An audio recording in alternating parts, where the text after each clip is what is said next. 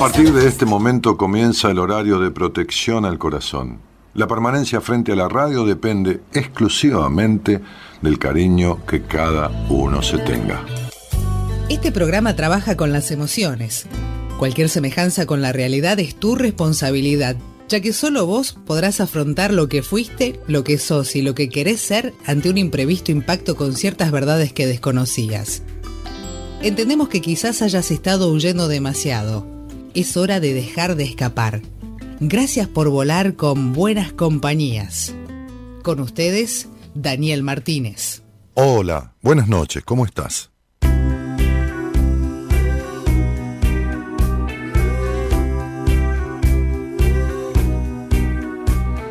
Llegando cuando todo se retira, espiando cuando la acción terminó,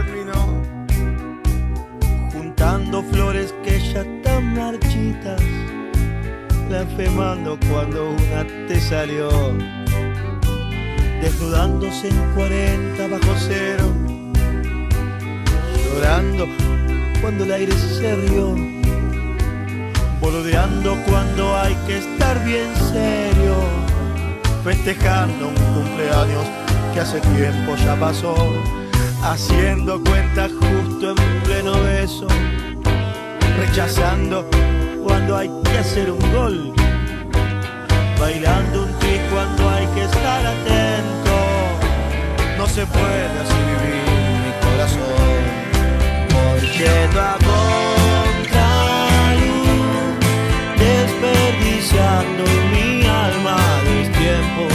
Siempre cargué esta cruz, desesperando en la fantasía, torciendo mi destino siempre a contraluz.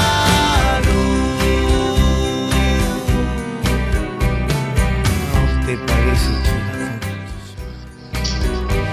Durmiendo cuando la tregua termina, despertando cuando el mundo se durmió, programando cuando al azar se libra, ofreciendo lo que nadie quiere. Y nunca pidió, haciendo hacia la nada lo correcto, apagando un incendio con alcohol, comiendo cuando hay que saltar bien lejos, no se puede así vivir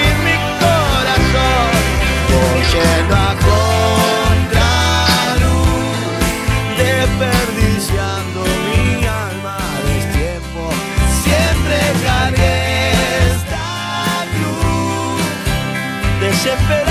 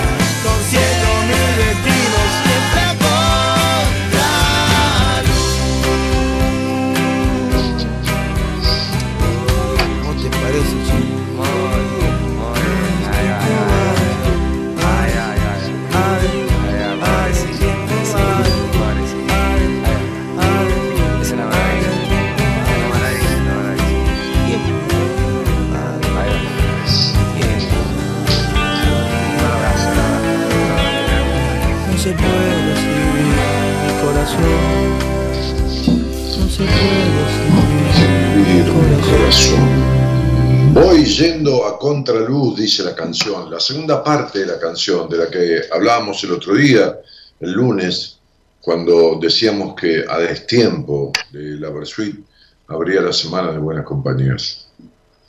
Voy yendo a contraluz. Viste que a contraluz, cuando vos vas a contraluz, lo que se ve de vos es una sombra.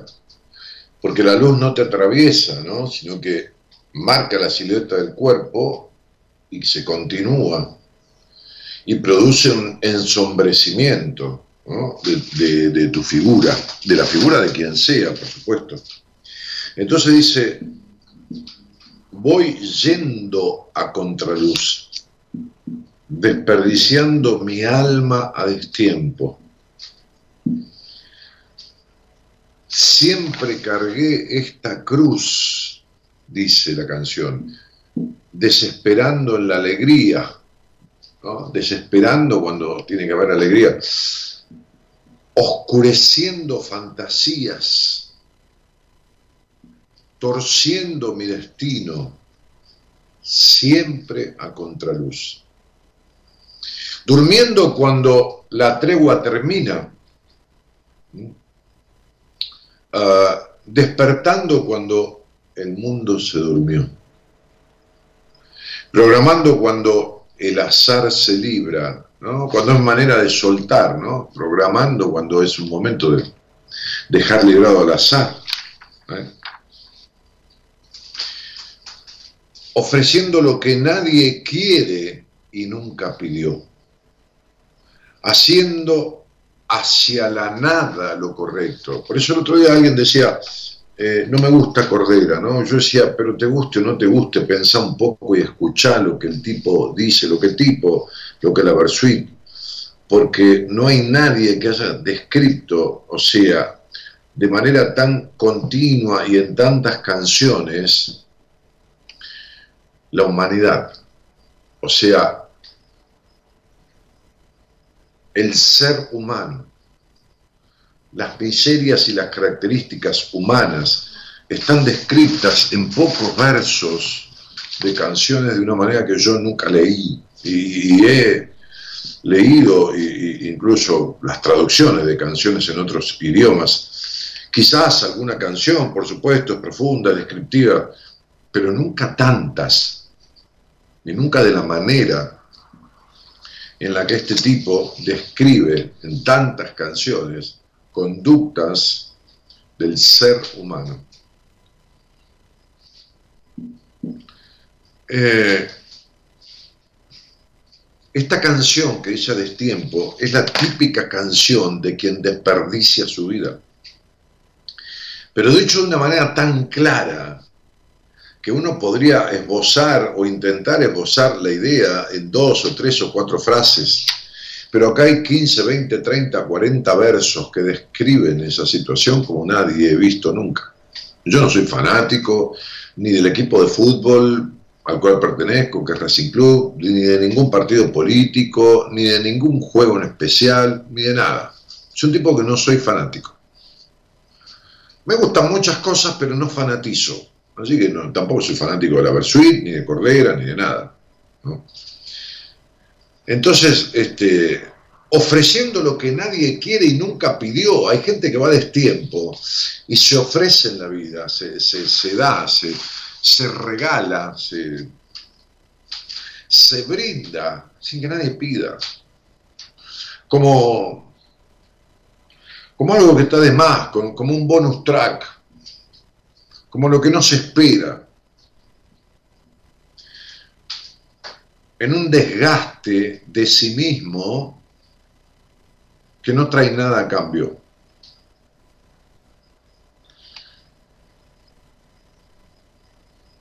Haciendo hacia la nada lo correcto, ¿no? Esta cosa de ser criado para ser la señorita que corresponde que seas, o el hombrecito que corresponde que seas, el políticamente correcto. Buenas noches a todo el mundo, ¿eh? a la gente que está en, en, Instagram también, que, estamos haciendo este, este programa de transmisión por Instagram porque hicimos una encuesta con muchísima participación. Este, y, y entonces dice, apagando un incendio con alcohol. Esta, gente que se mete a querer arreglar lo que no puede arreglar, incluso lo de los demás. Apagando un incendio con alcohol, es decir, encendiendo la llama. Este, hoy, hoy tenía una entrevista con alguien que me decía, no paro de discutir, esta pareja, bueno, eso no es pareja, cualquier cosa, pero todos los días discutimos, todos los días, ¿no? Nos queremos tanto, ¿qué, qué tanto? Sería nos queremos para la mierda, sería no nos queremos, sería eso no es querer, eso es querer joderse. Discutimos todos los días. No llegan a ningún acuerdo, por supuesto. El otro día atendí una pareja que me plantearon, mirá que cuando una pareja quiere hablar conmigo, Marita les sugiere hablar media hora cada uno, ni siquiera gastar el doble de dinero en los honorarios, porque si no parece que uno se quiere aprovechar. Media hora cada uno por separado. No, no, los dos querían juntos. Y ya, me, ya dije, bueno, son un quilombo, ¿no? No pueden. Tienen esta cuestión de no estar juntos, estar mezclados. Hay gente que está mezclada y se desidentifica, no, no, no tiene individuación, no tiene individualidad. Y así fue, dicho y hecho. Cuando los recibí, viven en el quilombo, viven en la discusión. Les dije, ustedes empiezan a discutir y terminan a las dos horas y no saben ni por qué empezaron. Pero además es un tema eterno. Bueno, eso es destiempo en la vida. Eso es cargar con una cruz. Eso es despertando cuando todo terminó. Eso es apagando un incendio con alcohol. ¿no? Eso es corriendo cuando hay que saltar, ¿no? O detenerse, ¿no? Por eso la canción dice, no se puede vivir así, mi corazón. A ver, ¿qué te parece, che? Dice la canción, ¿qué te parece, che? ¿No? A destiempo, a destiempo. No se puede vivir así, mi corazón. Y entonces hay gente que quiere pintar esta situación de, de qué sé yo qué, ¿no? Este, hoy le explicaba a un muchacho que lo que hace no es recorrer el mundo, es escaparse. Digo, esta falsa conceptuación de las cosas que uno cree, pero ¿por qué quedarse creyéndolas cuando sos infeliz? ¿Por qué quedarse creyendo lo que creo si tengo una infelicidad constante? ¿Por qué no querer saber? ¿Por qué tanto miedo a querer saber? ¿Por qué tanto miedo a la verdad? No la verdad mía, no la verdad de Freud, no la verdad de, qué sé yo, de Carl Roger, no, no, la verdad de ninguna eh, corriente terapéutica, ni la verdad de ninguna religión, sino la verdad propia. ¿Por qué no querer saber? ¿Por qué resistirse? ¿Por qué quedarse con el infeliz pensar de uno? con el constante, claudicante, eterno, crucificante pensar de uno. O con el creer que esto es así, que se jugó así y que ya está. ¿Por qué querer tomar de un vaso vacío?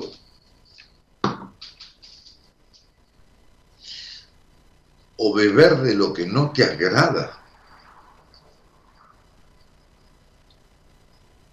¿Por qué salir a la intemperie cuando está helando y sufrís el frío? ¿Por qué salir al sol con sobre todo? ¿Por qué abrir el paraguas cuando no llueve? ¿Y por qué salir y mojarte si hay paraguas? ¿Por qué vivir al revés? Pero sobre todo, ¿por qué aceptarlo?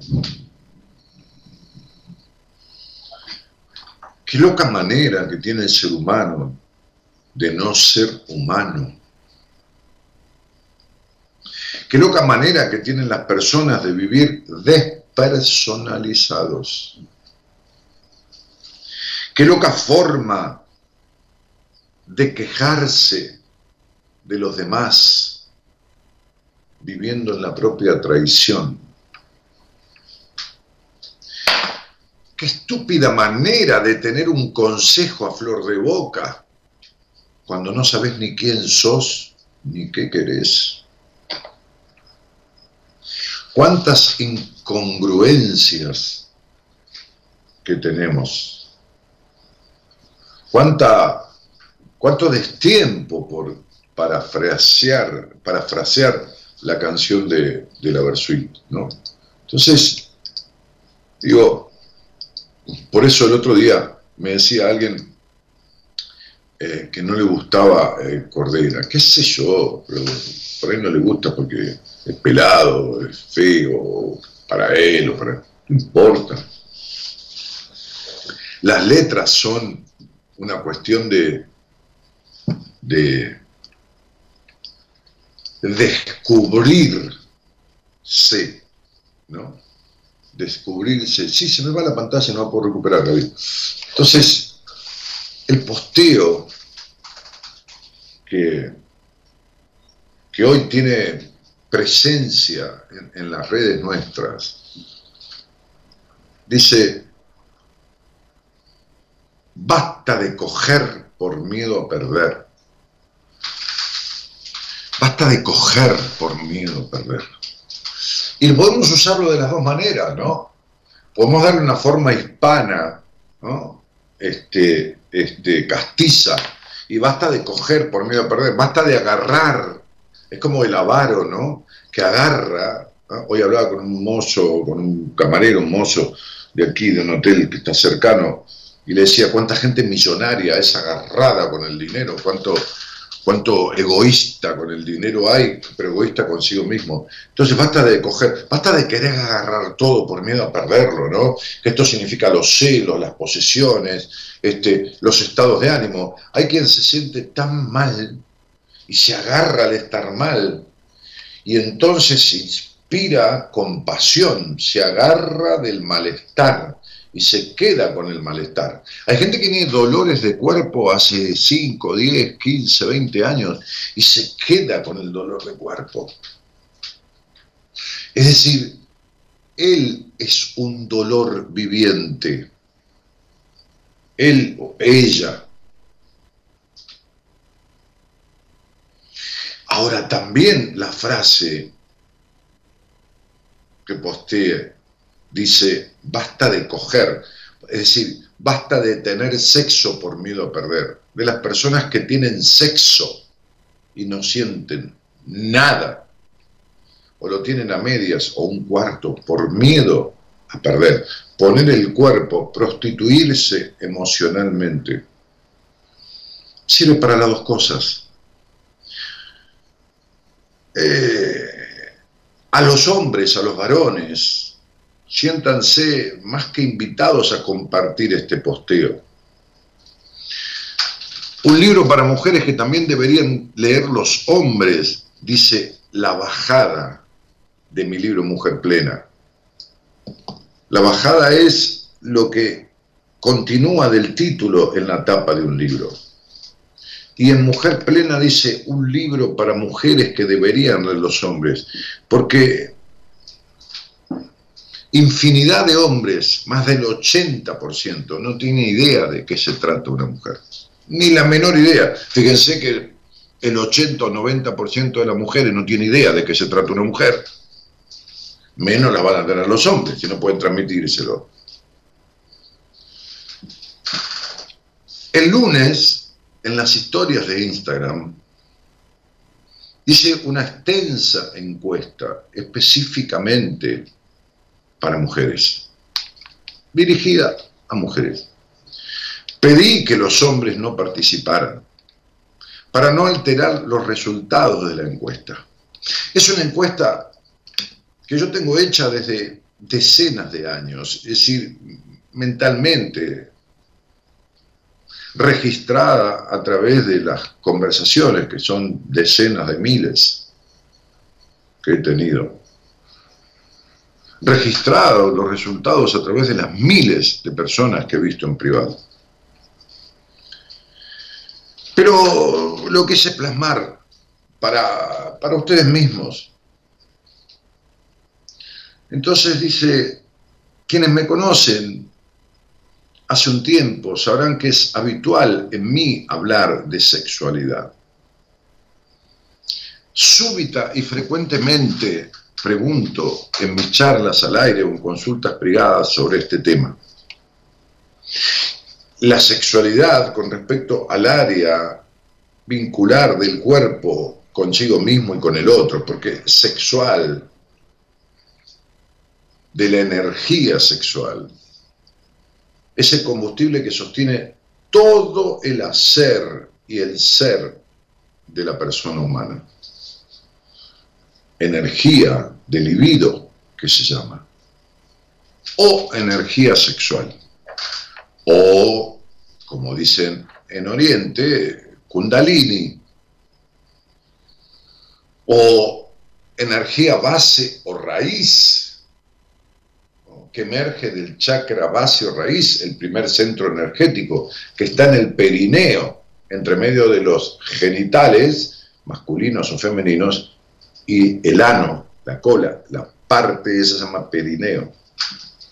Ese es el punto centro del chakra que se llama base o raíz de los siete chakras básicos energéticos. El primero, base o raíz, porque es la base o raíz de todo. ¿Cómo es tu sexualidad? Pregunto. ¿Tenés sensibilidad en los pechos, hablando de las mujeres ahora, ¿no?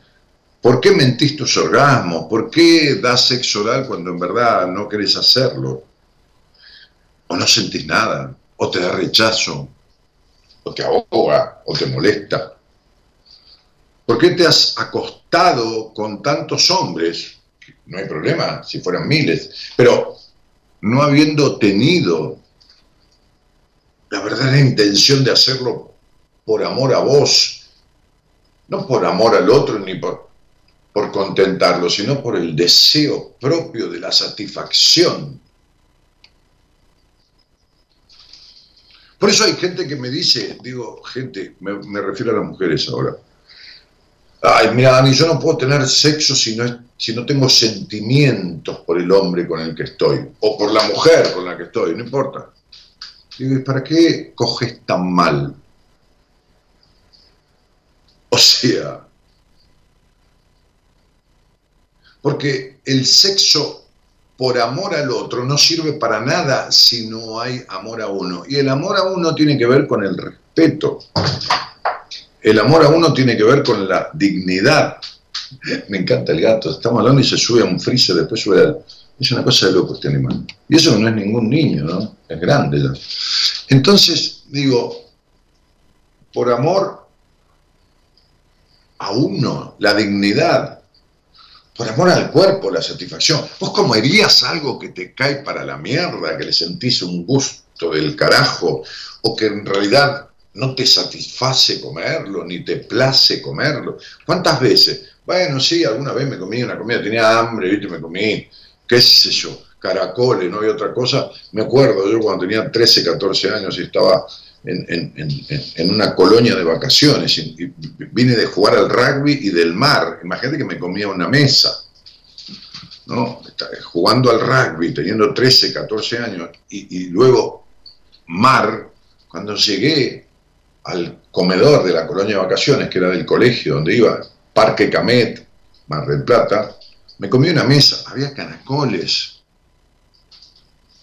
Pero agarré pan y me empujé los caracoles, me los comí como... Entonces digo, está bien, pero vivirías comiendo... ¿Y para qué tienes sexo de esa manera? Como si comieras algo que no te gusta. ¿Vos sabés lo que te hace mierda eso, la energía de tu vida? Le digo a las mujeres.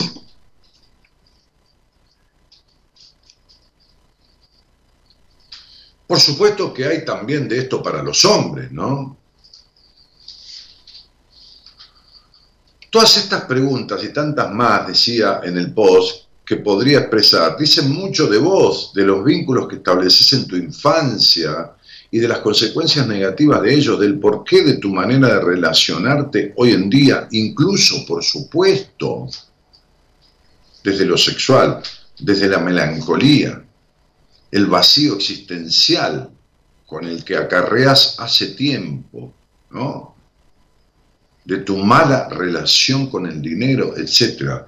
Cuando yo trato, en, esta, en esta encuesta que hicimos, este, aparecieron muchos pacientes míos, muchas mujeres que fueron pacientes mías.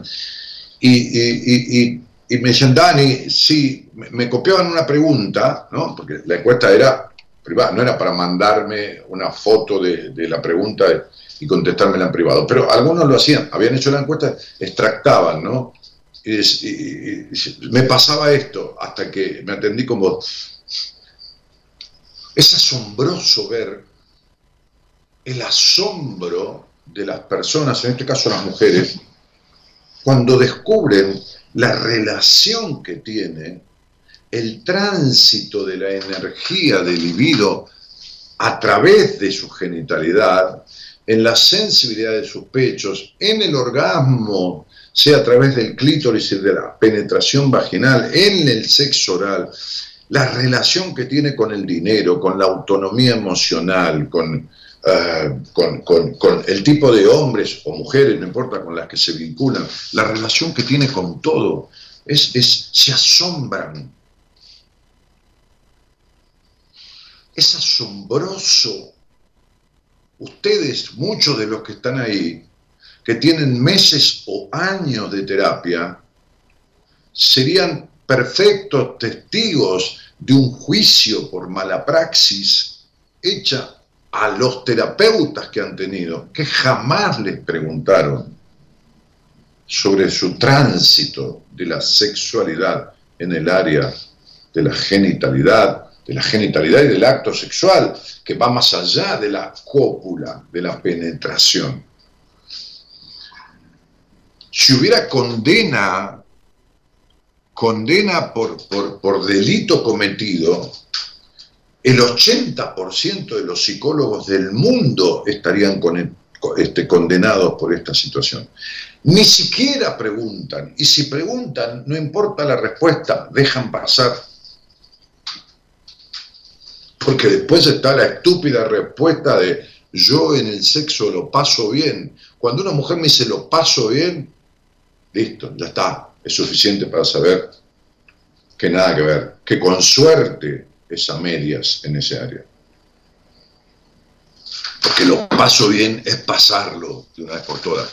El inconsciente, el lenguaje que no es inocente, manifiesta claramente para quien sabe escuchar la realidad de lo dicho, no lo aparentemente dicho.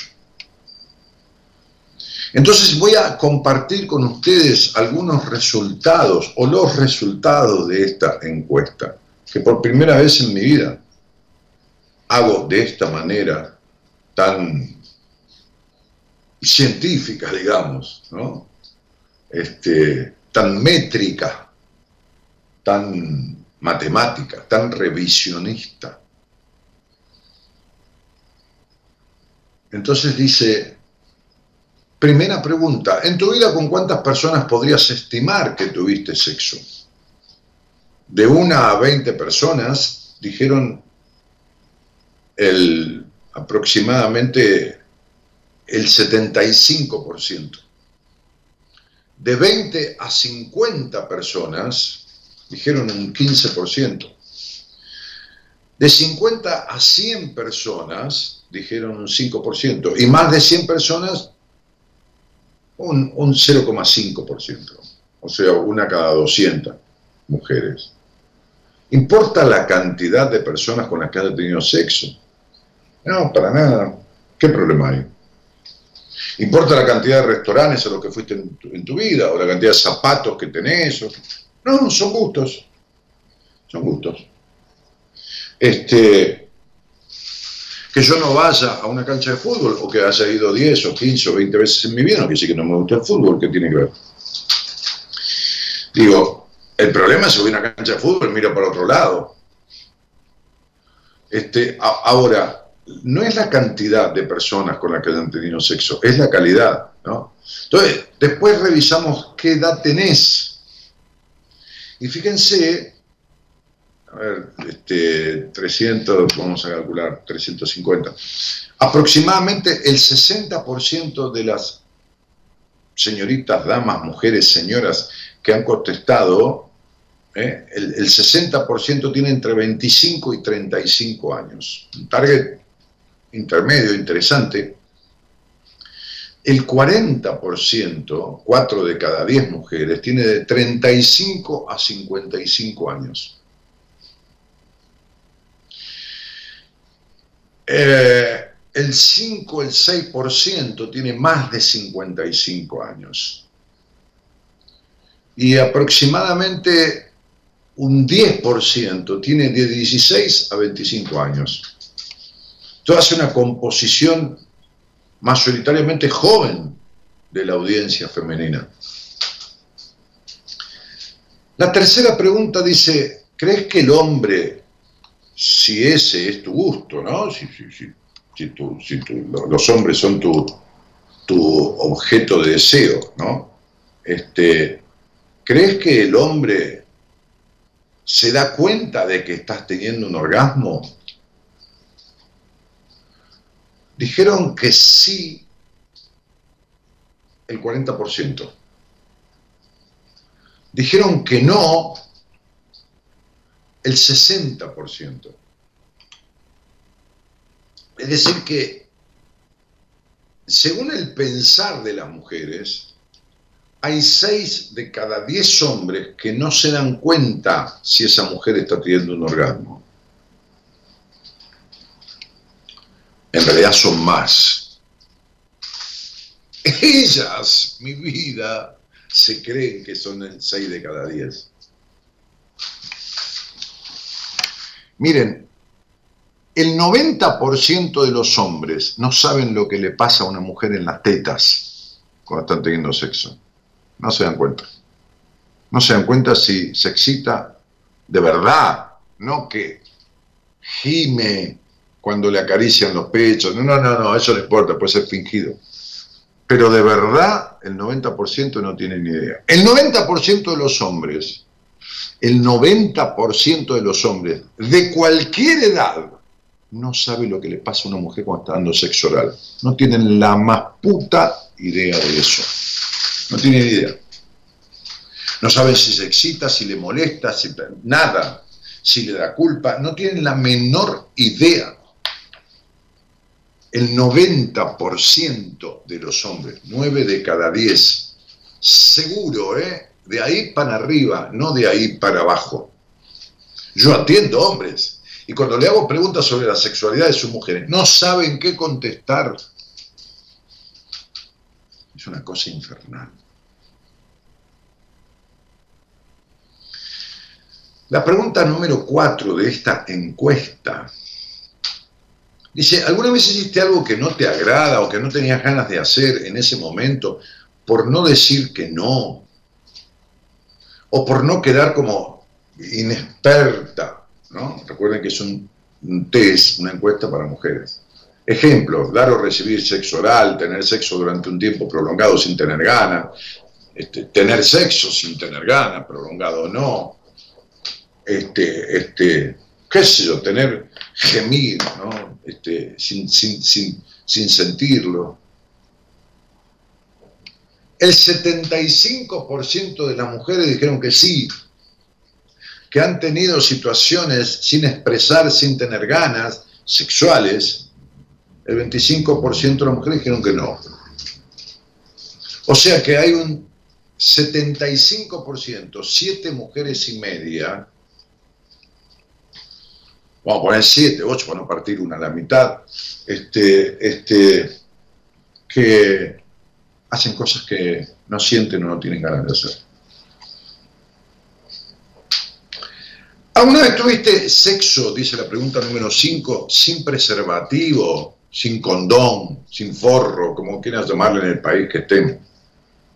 Sin estar de acuerdo, o sea, acceden a lo que el tipo, no, porque no quiero usar esto, porque no, nada y, no pudiste expresarlo, casi la mitad, es decir, más del 40%, dijeron que sí, que accedieron a tener penetración con el riesgo de quedar embarazada, de pescarse un HIV, de pescarse tricomonas, qué sé yo, un montón de, de situaciones.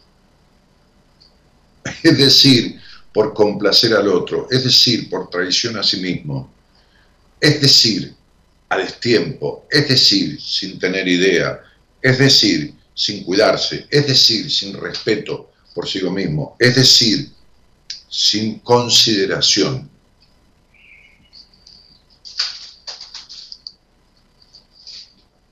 La pregunta número 6 dice, ¿fuiste abusada sexualmente? Entiéndase como abuso sexual a una situación o varias en donde hay contacto con tu cuerpo, pero sin consentimiento.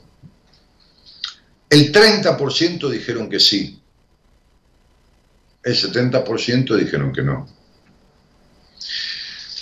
La pregunta siguiente, la séptima, está ligada a esto y dice, si en la pregunta anterior respondiste que sí, ese abuso fue de un familiar o de alguien cercano a tu familia, ese abuso físico, donde alguien la toqueteó, donde alguien accedió.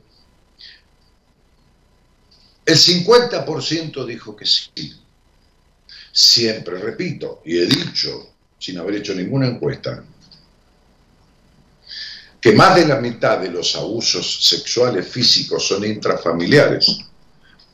Familiares o personas ligadas internamente a la familia. Amigos de, tíos, cuñados, etc. Y así es. Esa es la pregunta número 7. Eh, la pregunta número 8 dice, si respondiste que sí al abuso, ¿alguna vez lo hablaste en terapia? La mitad dijo que sí, que lo habló, y la mitad dijo que no. O sea, hay una mitad que dice, no, mi vida, no, gracias. Hay una mitad de personas, de mujeres, en este caso la encuesta fue para mujeres, que nunca habló en terapia de un abuso físico-sexual. Fíjense, el desastre que son los terapeutas. ¿Por qué? Porque no preguntan. Uno va a un médico lógico, coherente, medianamente, y le pregunta hasta cómo duerme uno, qué come, qué actividad tiene, laboral, física, Eh, con quién vive, si tiene hijos, si no, si qué sé yo. El médico que trata el cuerpo, el tipo habla de hábitos y costumbres. No, no, no quiero, no quiero nada. Comimos tanto, eh, no tanto, pero tan, tan, incluso tomé dos cafés yo. Pero digo, este, el psicoterapeuta que ve el interior del ser humano, no habla de sus hábitos, no habla de sus conflictos, no pregunta cosas tan tremendas como la de un abuso sexual físico. Imagínense que ni tienen ni idea de lo que es un abuso sexual emocional. Si ni siquiera preguntan sobre el abuso sexual físico. La pregunta número 9, que sigue relacionada, dice, si lo conversaste en terapia al tema de tu abuso sexual, ¿sentís que lo resolviste o que todavía sigue repercutiendo en tu sexualidad genital? genital? Lo hablé, pero no se resolvió, dice el 40%. Lo hablé y lo pude sanar, dice el 60%. A este 60% yo le tengo dudas en más de un 50%. Es decir, la mitad de ese 60% cree que sanó y después... ¿Por qué? Porque yo vi decenas de miles de personas en privado. Y creen que sanaron las consecuencias de un abuso sexual físico. Y no es así.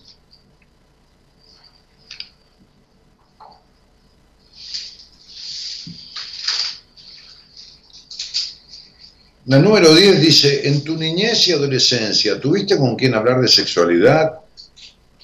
El 25% dice que sí, el 75% no. La pregunta número 11, si tenés fantasías, esto me hace acordar, bueno, a muchas conversaciones que he tenido, ¿no? De las entrevistas de primera vez. Eh, va de única vez, porque yo doy una sola entrevista. Hay personas que por ahí vuelven a los 10 años, 15, porque claro, no hicieron nada, ni me hicieron caso, ni resolvieron nada, y después están peor. No es que me hicieron caso a mí, que hicieron caso a lo que coincidimos, no es que a lo que cuando yo le expliqué, dijo, sí, es tal cual, tengo ese problema, sí, tal cosa, tal otra, fuera de lo que fuera. Dos por ahí toman una segunda entrevista conmigo a los 10 años, están peor, por supuesto. Pero, digo,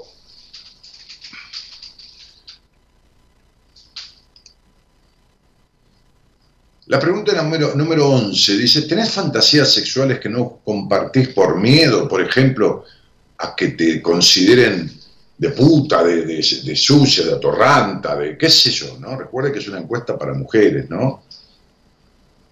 El 35% dijo que sí, que tienen fantasías que no comparten con nadie. El 65% dijo que no, que las expresan y las comparten. Ahora, ¿quieren que les diga una cosa? La mayoría de los terapeutas, de los pocos que cuando alguien les dice, tengo una fantasía sexual, qué sé yo, que tú dices, bueno, las fantasías son para dejarlas ahí. Hace el jueves en entrevistas o el miércoles, una, una mujer me dijo esto.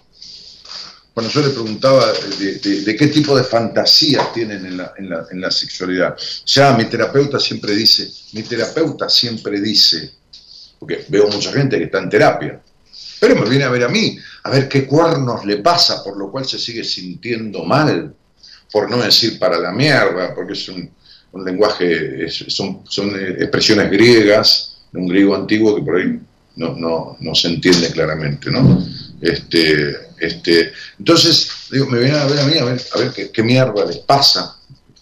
Ah, mi terapeuta me dijo el otro, el otro día, eso, este, hoy, hoy veía una persona de cierta ciudad del país. Entonces cuando me dijo de dónde era, le dije, ¿sabes que el otro día recuerdo haber atendido a alguien de tu ciudad? Me dijo, sí, sí, a mi prima. Digo, viste que yo siempre digo que la mejor mentira es la verdad, porque si llego a mentir y te digo, ah, vi a alguien, qué sé yo, por ahí me preguntás a quién o de, qué sé yo, la palabra, el nombre, porque todos se conocen en tu pueblo, y yo no sé ni qué mierda decirte. Entonces más vale digo lo que es. Entonces si no miento no tengo que acordarme de la mentira.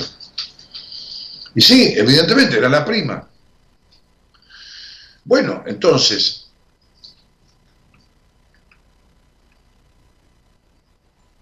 en esta pregunta, que las fantasías son para dejarlas ahí, a esta mujer que me dijo eso, le dije, y vos cuando vos tenés fantasías de tomar un helado de chocolate, ¿no? Es una fantasía, ay, qué ganas de tomar un helado de chocolate, es una fantasía.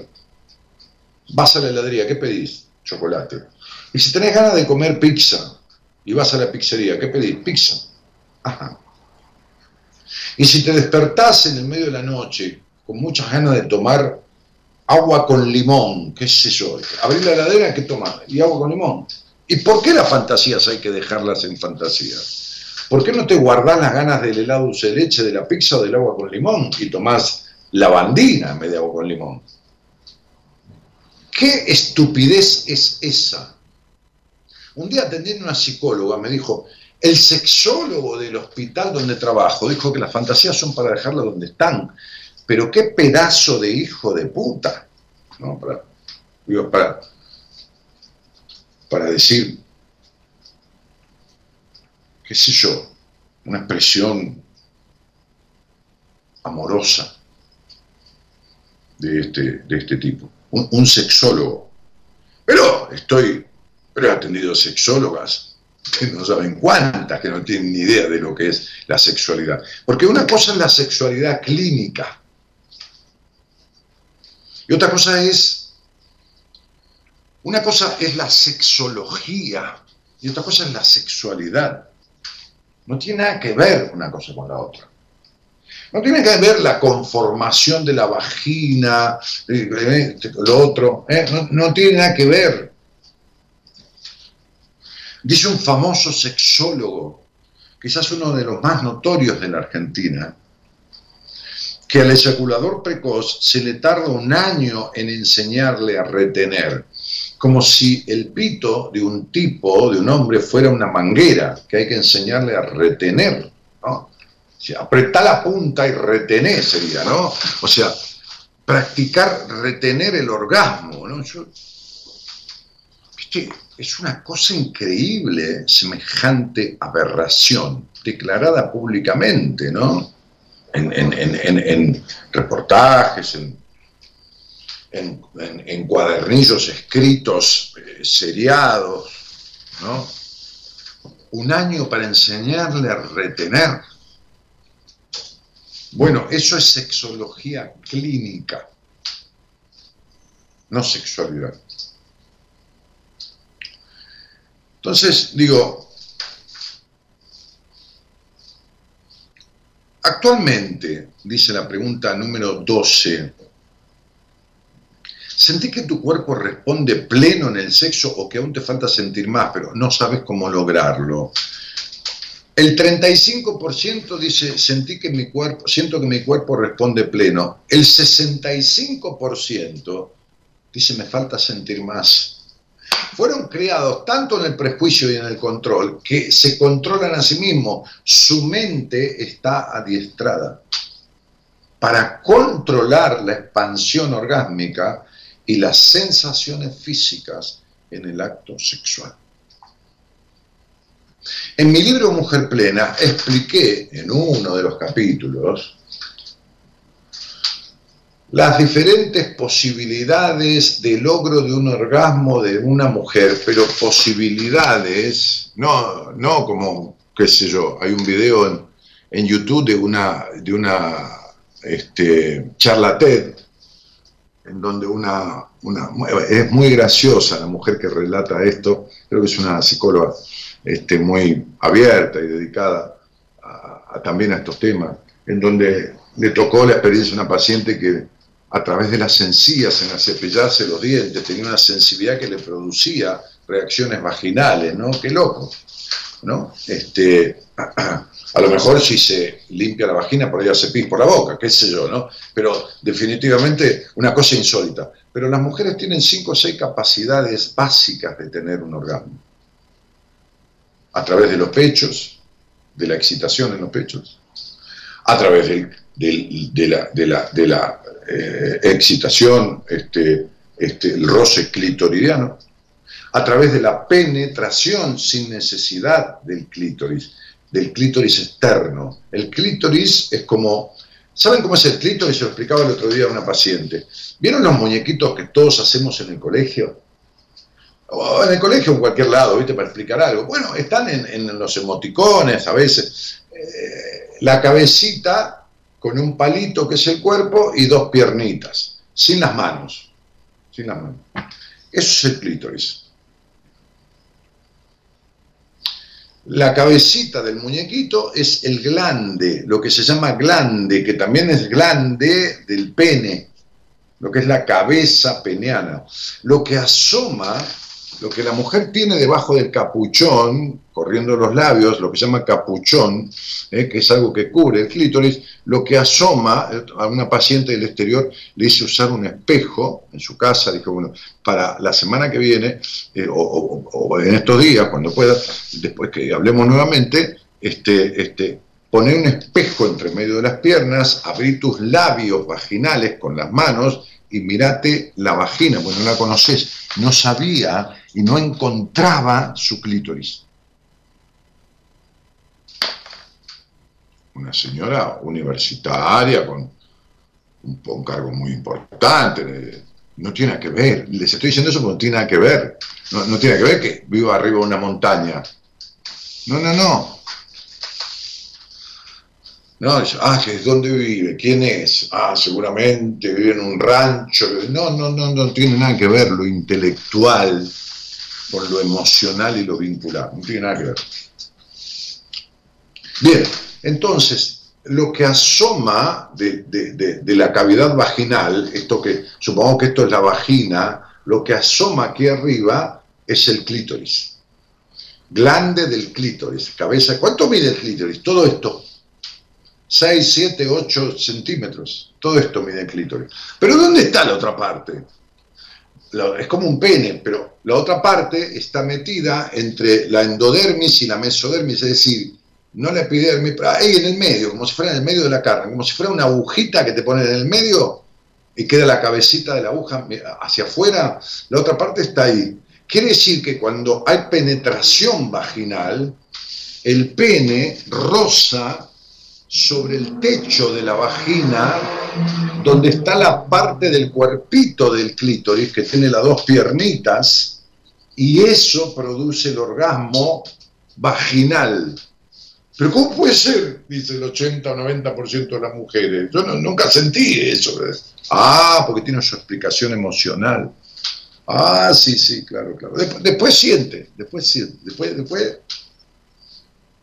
Cuando la cabeza se modifica, el cuerpo y, reacciona diferente. Entonces las mujeres tienen posibilidad del orgasmo básico clitoridiano, que es un orgasmo desde niña, penetración, ¿eh? roce interno de vagina, los pechos, el ano, ¿eh? la penetración anal también causa orgasmo sin necesidad de tocarse el clítoris.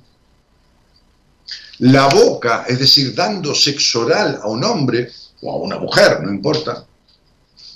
Y auditivamente, a través de la expansión del cuerpo en la excitación auditiva, llegan a tener orgasmo. Sí, lamento cagarle la vida al 95% de las mujeres que estén escuchando, pero esta es la capacidad que tiene cualquier mujer en una situación de normalidad de su expansión, de su potencial de libido.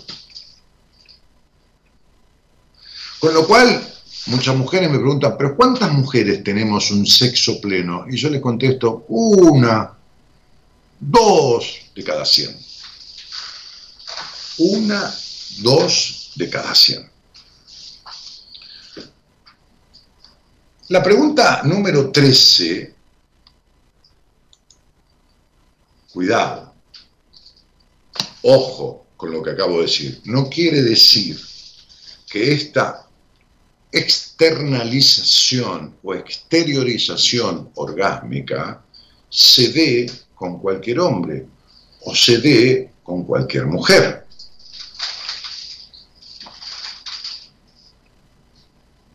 No quiere decir que se dé con cualquier relación sexual, porque importa el amor, no importa el vínculo. ¿Importa el tamaño del pene? Salvo que sea un micropene, que evidentemente no causa roce, no, no produce una dilatación y una ocupación de la vagina, micropene, ¿no? es una cosa micropene, no el pene chico, salvo que sea un micropene, lo que importa es la relación, lo que importa es el dueño del pene, no el pene en sí. Porque si no, tendríamos sexo con un burro y está todo arreglado, ¿me entienden? Es decir, semejante cuestión, ¿viste? Entonces solucionamos todo con un burro o con, con un terrible negro de 22 centímetros de pene. ¿Ya arreglamos el problema? No, la verdad que no, queridas muchachas. ¿Por qué? Porque la cavidad vaginal, en donde, bueno, al final, bueno, en toda una parte, este, pero la, la vulva, ¿no? Tiene sensibilidad en los primeros 6 o 7 centímetros, plena, ¿Por qué, Daniel? Porque ahí está el roce con el clítoris que está metido ahí adentro. En el fondo no hay nada de sensibilidad. Ay, pero a mí me calientan los penes grandes. Sí, eso te calienta la cabeza. La cabeza te calienta. Pero el cuerpo no. El cuerpo tiene sensibilidad en los primeros centímetros. Es decir, en la vagina, adelante. Por eso el punto G, llamado punto G, que hay que buscarlo, ¿viste? que ponerse el casco de minero, ¿no? Con la luz acá y entrar y buscarlo así. No, el punto G es un punto que si ustedes se ponen el dedo dentro de la vagina, válgame Dios, las mujeres nunca se tocaron, este, el punto G es poner el dedo dentro de la vagina y apenas entras, la yema del dedo, subir al techo, digamos, de esta parte al centímetro o dos centímetros, y cuando tocas la parte de arriba de la cavidad vaginal, hay como una piel corrugada, arrugadita, ¿viste? Como mondongo, ¿viste? Como el mondongo. Bueno, hay una piel así. Esa piel así es el punto G. ¿Viste lo que se llama squirt? ¿Qué es el squirt? Es la expansión de la orina en el medio de una excitación sexual, que sale un chorro, ¿no? ¿Cómo se logra un squirt? Una mujer logra un squirt. Estimulando muy rápidamente, o el hombre que le estimula, o qué sé, la pareja, a una mujer que tiene sexualidad abierta, ¿no? estimulándole rápidamente esa, esa, zona ahí arriba, pero rápidamente, bueno, produce un squirt.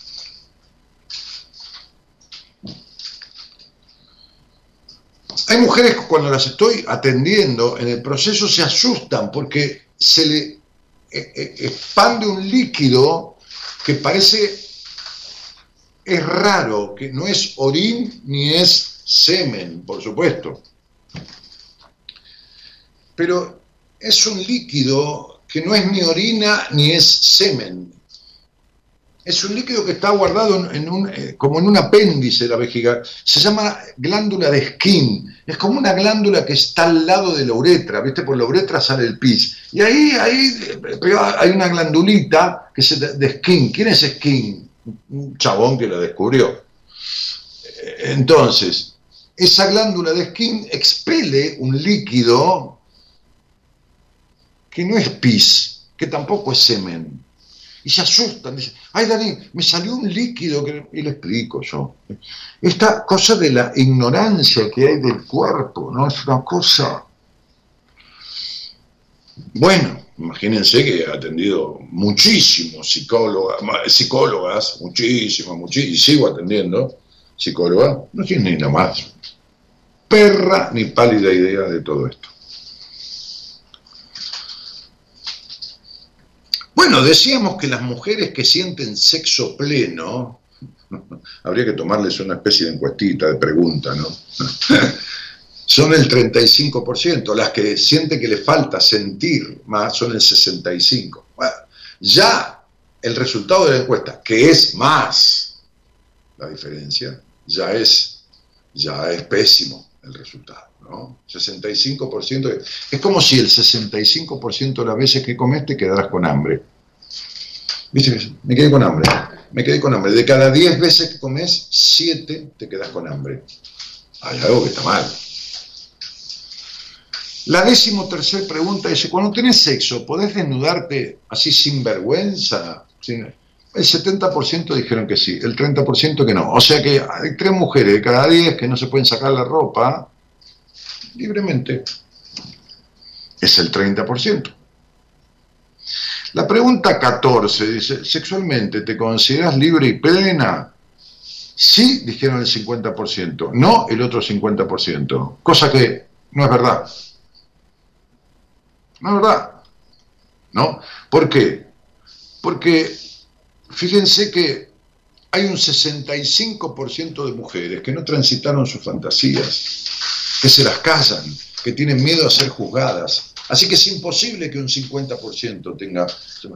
O sea, ¿cómo explicarles que viven en la mentira? Y la mejor manera de seguir sosteniendo una limitación sexual es mintiéndose. Pero yo le preguntaría a esa mitad de las mujeres qué tal son los vínculos que tienen con los hombres o con otras mujeres. Les preguntaría qué vínculo tienen con la profesión, con la ah, vocación, qué vínculo tienen con el dinero, cuánto de vacío existencial tienen y cuánto melancolía tienen. Y estoy seguro que en estos aspectos hay tres o cuatro, el 60 o el 70% de los que nombré, que están mal en, en la vida de ellas. Pero vos qué querés decir, Daniel, que esto tiene que ver con la sexualidad, con la genitalidad, con la parte sexual genital? Sí, absolutamente. Yo podría sacar al aire todos los días una paciente a la que le di el alta, todos los días.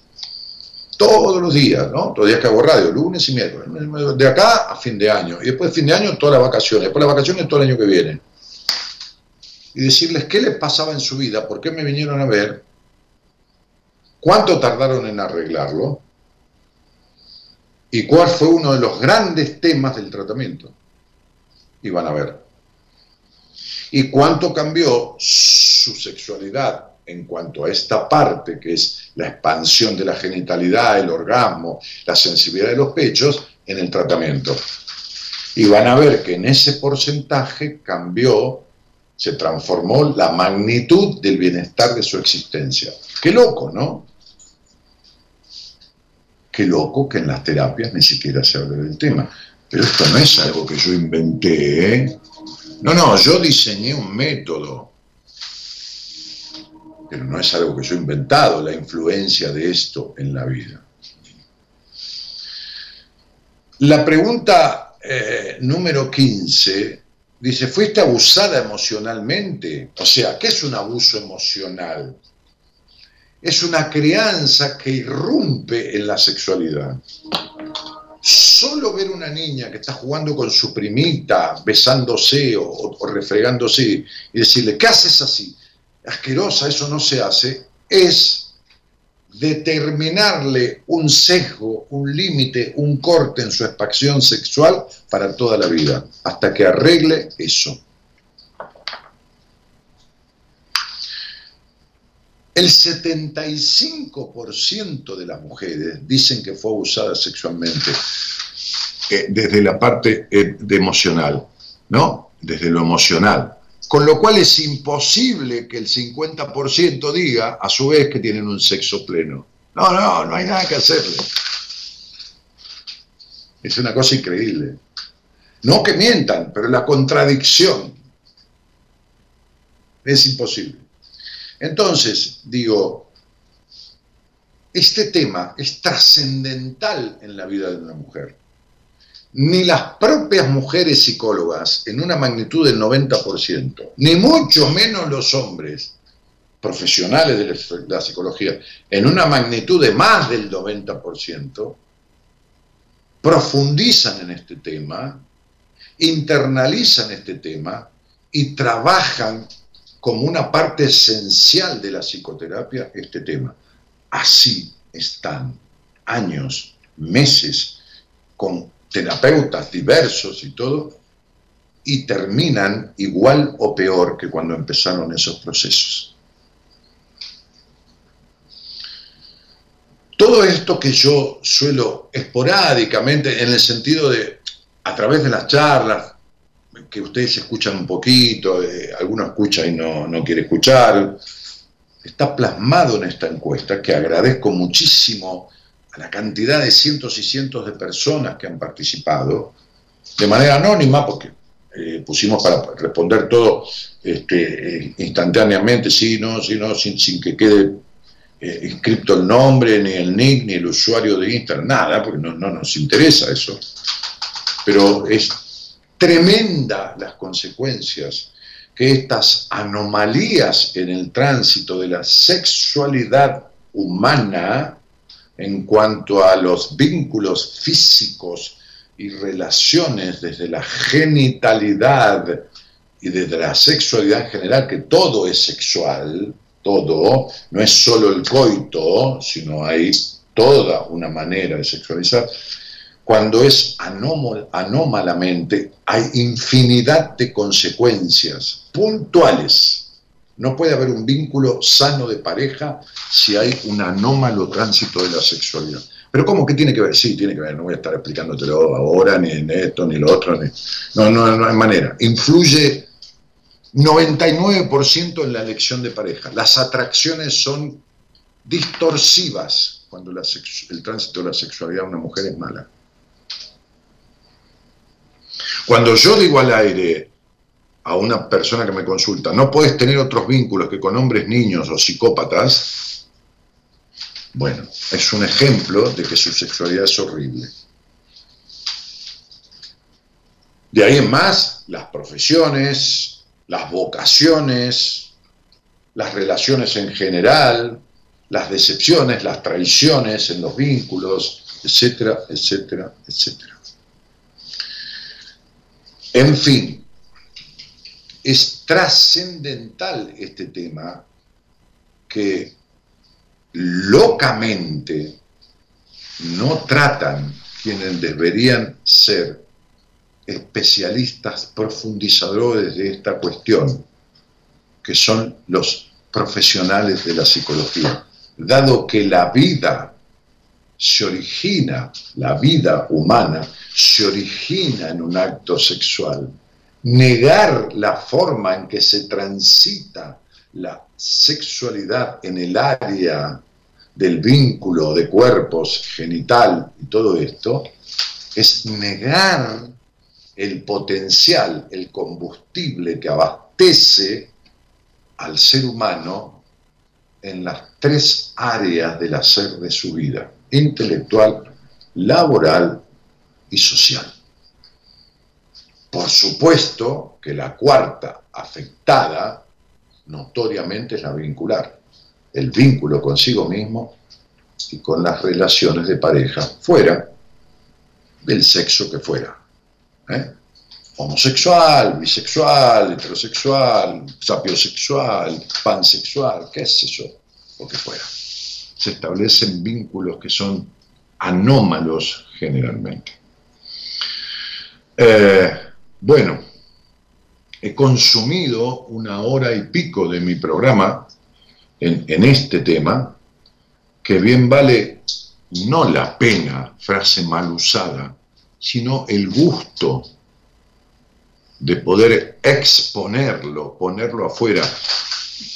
Decía yo el lunes, hay una sexóloga supuesta, por ahí sexóloga, psicóloga, que tiene un millón de seguidores, y me río irónica y burlonamente de ella y de un montón de sexólogas, con muchas de las cuales he hablado en privado, y tienen un tránsito sexual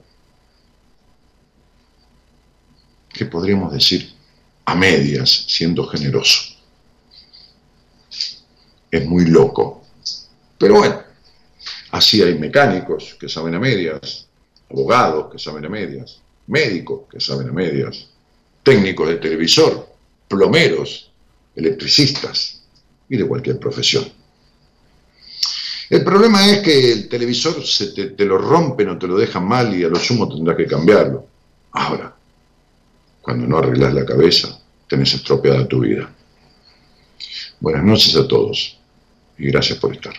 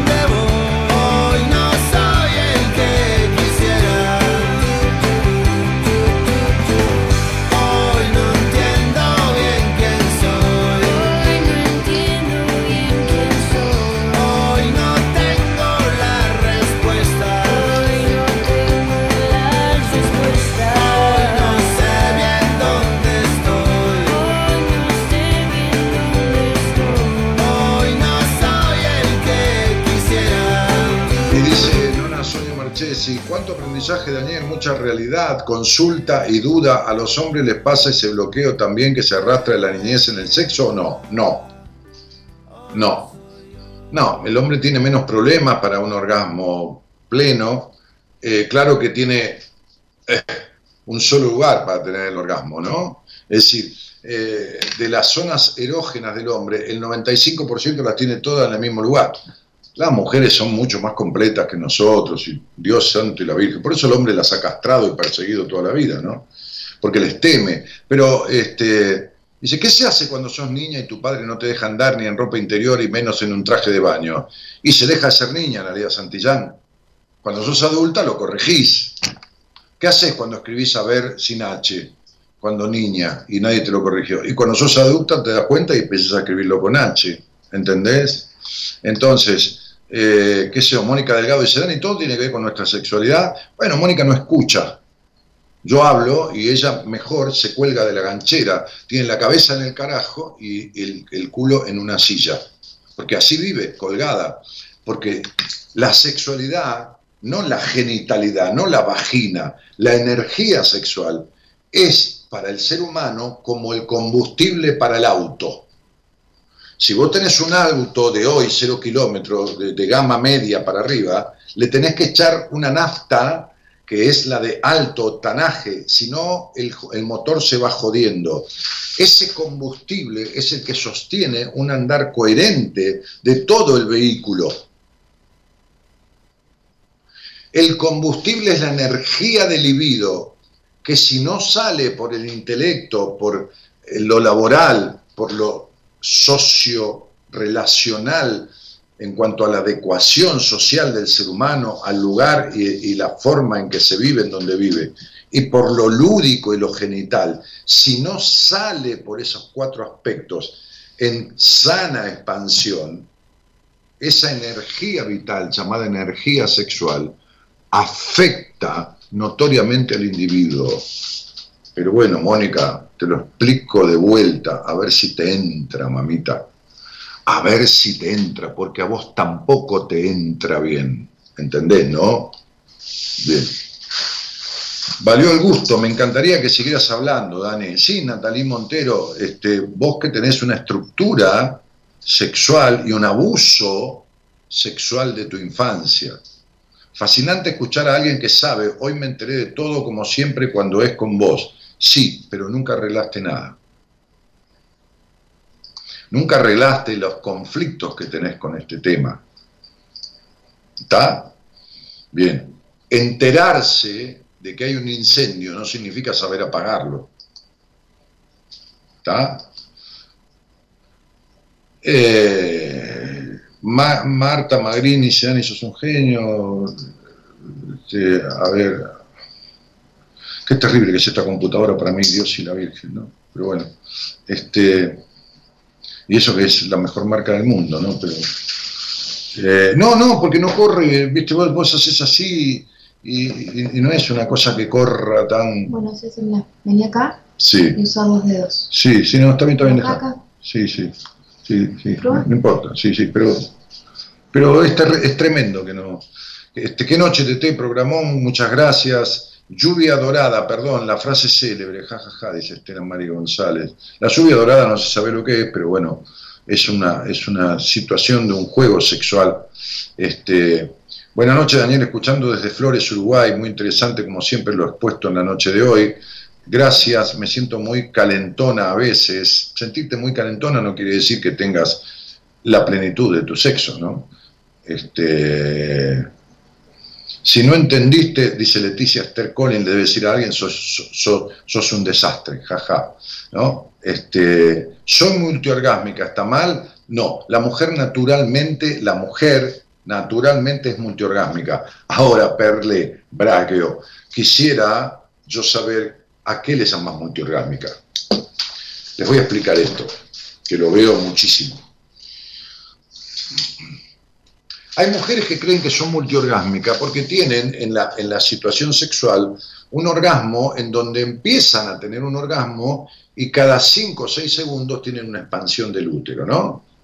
Es decir, acaban y vuelven a acabar y de vuelta y de vuelta y de vuelta y de vuelta. ¿Qué es el orgasmo? El orgasmo es un, una, una, una, un espasmo del útero, un espasmo. ¿no? no es que el diablo está dentro de la vagina, no, no, no. No es, no es diabólico, ¿no? Como te diría el pastor o que sea el sacerdote. Este, este, entonces,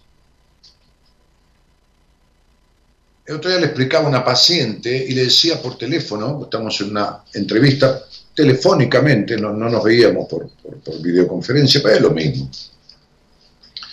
Le decía, ¿con qué mano tenés el teléfono? ¿no? Entonces creo que me dijo con la izquierda. Bueno, no importa, es lo mismo cualquiera, ¿no? Pero supongamos que lo tenía con la izquierda. Entonces le dije, bueno, cerrá, adelante tuyo, cerrá el puño derecho. ¿no? Cerrá el puño derecho. Cerrá.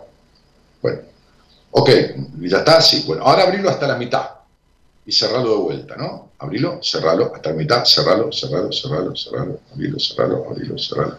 Bien, esos son tus orgasmos. ¿Qué quiere decir? Que tu útero se expande hasta ahí. Entonces vos tenés un orgasmo cada 7, 8, 10 segundos, 15 segundos, tenés otra vez, ¿no? Y otra vez, y otra vez. No así. Ahora abrilo del todo la mano. Bueno, ese es el orgasmo pleno que podés tener uno y a los minutos tener otro, ¿no? Este, un minuto, dos minutos, tres minutos, ¿no? Cuando vos tenés un orgasmo y cada diez segundos haces una pulsión, ¿no? una contracción, el útero está contraído a medias. Entonces, ¿qué sucede? Que esta mujer está acabando en capítulos. Entonces le digo claramente, a mí me gusta mucho hablar como si esto fuera un niño, ¿no? Le digo, vos podés tomar un vaso con agua, el vaso no es de agua, es con agua, de dos maneras. Una es fondo blanco, ¿no? Una es todo de una vez. Y otra es de traguito. El 80% de las mujeres que se creen que son multiorgásmicas acaban de atraguitos. Es decir, acaban así. ¿Qué están haciendo? Dividiendo el verdadero orgasmo en 4, 5, 6 o 7, 8, 9 o 10 veces. ¿Qué quiere decir? Que, que están controlando el orgasmo, tienen terror al descontrol. Entonces creen que son multiorgásmicas, pero acaban de a poquito, de a capítulos para no descontrolar.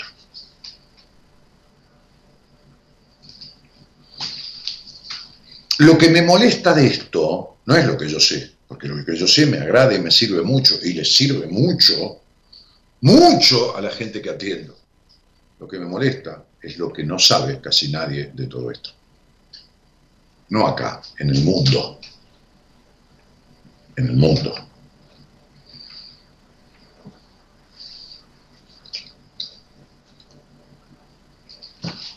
Y no digo de las personas, digo de quienes ejercen esta profesión. Digo eso. Bueno, este, estaba leyendo eh, mensajes, ¿no? Dice, hola Daniel, nací el 12, coincido con todos, sos un gen, día, Segovia, no, ¿para qué me pones tu fecha, mi cielo? Natalí Moreno dice así es, viste que le dije que fue abusada sexualmente y que no arregló nada de eso, dice que bárbaro, siempre aprendo de vos, no aprendes nada, porque no hay nada solucionado. Entender no es resolver y seguís así. Por eso estás para la miércoles o para la mierda en tu vida, en el vacío existencial, en todo lo demás. Hola, buenas noches. Me parece que hay alguien por ahí. Hola. ¿Qué tal? ¿Cómo te va? Todo bien, ¿qué tal? ¿Cómo estás, Dani? Bien, querida, bien. Haciendo un programa extraordinario, o sea, fuera de lo común, fuera de lo habitual. Sí, la verdad que sí, estaba escuchando y, sí, la verdad que mucha información. Sí. Este, ¿y, de dónde sos, Carla? Soy de eh, Chaco. Ah, del Chaco. Este, Y, cuánto hace que nos conocemos? Y no, bastante. Iba al colegio, eh, después eh, entre idas y vueltas te volví a encontrar y ahora te empecé a escuchar otra vez por Facebook y los posts de Instagram también, así que... Bueno, ¿y, con quién vivís, cielo? Eh, vivo sola. Eh, hace poquito me mudé de mi, de mi ciudad natal, de, de una localidad que vivía, que viví 31 años ahí y ahora me vine a ir sola a otra, o sea, que está a una hora, Está bien. así que estoy acá sola. ¿Y antes con quién vivías? Eh, vivía con una pareja que tenía. Vivías con una pareja. y- sí, eh, justamente relacionado a esto también del sexo, que no tenía sexo con él. No tenías sería- sexo con él. no, vivíamos juntos y como que nos habíamos convertido en amigos, en hermanos. Estoy tratando de que la gente que está en Instagram escuche también, porque como tengo auriculares, la gente de Instagram no escucha, pero vamos a ver si se escucha tu voz, ¿no? Este, Ah, ¿qué, qué decías? Que era como, como tu hermano. sí, era como un hermano porque era como que nos acostábamos en la cama los dos y no, no. Así pasó un año y algo. eh, Así vivimos eh, un año y algo hasta que, bueno, hasta que me vine acá y como que fue como... Creo que la vida me llevó eh, para otro lado para que salga de ahí, digamos, porque era como normalizado eso de... Yo me había pagado también como mujer y no... no y bueno, eh, se terminó de romper todo cuando me vine para acá. No sé si me escuchan. Perfectamente, se terminó Ah, de romper está. todo cuando viniste para ahí, eso es lo que dijiste. Claro, cuando me cuando me mudé sola para acá, ya, ahí como que ya... eh, ¿Y en qué, en qué actividad te, te, te- te ocupás? ¿Qué trabajo? ¿Qué, qué ocupación? ¿Oficio? Eh, ¿Profesión? trabajo en una en fiscalía, fiscalía de investigación. En una fiscalía trabajo. ¿Cómo no te escuché, perdón? En una fiscalía, Ah, en una fiscalía. Ah, muy bien, en una Sí. fiscalía. sí, sí, sí. Bueno, bueno, ¿y, y qué te traía a la charla, Carla?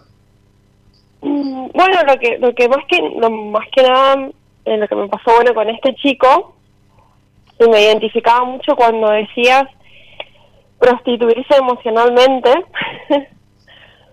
porque eh, yo acá conocí a otro chico, ¿no? Eh, que bueno, lo veía casualmente, teníamos sexo, pero ¿qué pasa? Como como como dijiste que los hombres no no tienen ni idea de No todo, Eh, pero un, un 90%, un 80 y pico. bueno, no este chico es, claro, este chico es el 90%. ¿Y qué pasa? El chico yo creo que solamente lo vio, me vio como alguien para tener sexo y yo me terminé enamorando de él. Y medio Ah. como que me, me volví como medio dependiente, eh, siendo que no, no, no tengo una relación con él, o sea, no- una relación de, pa- de pareja, por decirte. Ajá, pero él tampoco ofrecía la posibilidad de tener una relación, digamos, más bien formal Claro, en para arrancar sentido, algo. ¿no? Sí, era como medio confuso, porque como que por ahí se acercaba, pero por ahí se perdía, entonces yo. Como que Sí, era, era un tan montón. inasible, ¿no? Inasible como tu papá. Sí, puede ser. Sí, claro. Si lo que te pasa es eso, los hombres difíciles o imposibles son los que te atraen. Sí, la verdad que sí, es así. Y, y porque tuviste un padre que fue carente en una coherencia del vínculo contigo. Mm, totalmente. Por eso tenés decepción de todos los hombres. Porque no has resuelto esa carencia. Y por eso te ofreces en el cuerpo y te calienta el tipo que se asemeja a tu padre. Pero por eso también tu sexualidad no es plena. Porque no hay una entrega en el vínculo verdaderamente al otro. Mm. Por eso tu sexualidad, tu genitalidad es a medias. Ajá. Sí, sí, sí. Por eso que- tu orgasmo, es, tu orgasmo es a medias, por eso la, la- la- la expansión de tu, de tu excitación eh, eh, eh, de, de- de los pechos, de los senos, o el sexo oral, o, o- o el orgasmo limitado que- con la necesidad del clítoris. Es decir, determinados aspectos que yo he hablado, que no voy a precisar ahora con vos, pero que vos te has sentido este, identificada. Sí, Bueno, sí, sí, sí. mientras vos no arregles eso, lo que vas a atraer son tipos, son tipos como estás, como te criaron, y nada de esto se modificó, no importa que trabajas en una fiscalía, eso es lo que haces. Como sos o estás siendo la consecuencia de tu crianza, en lo bueno y en lo no bueno, y no se ha transformado nada de todo eso, pues los vínculos que vas a tener seguirán siendo iguales porque vos sos la misma.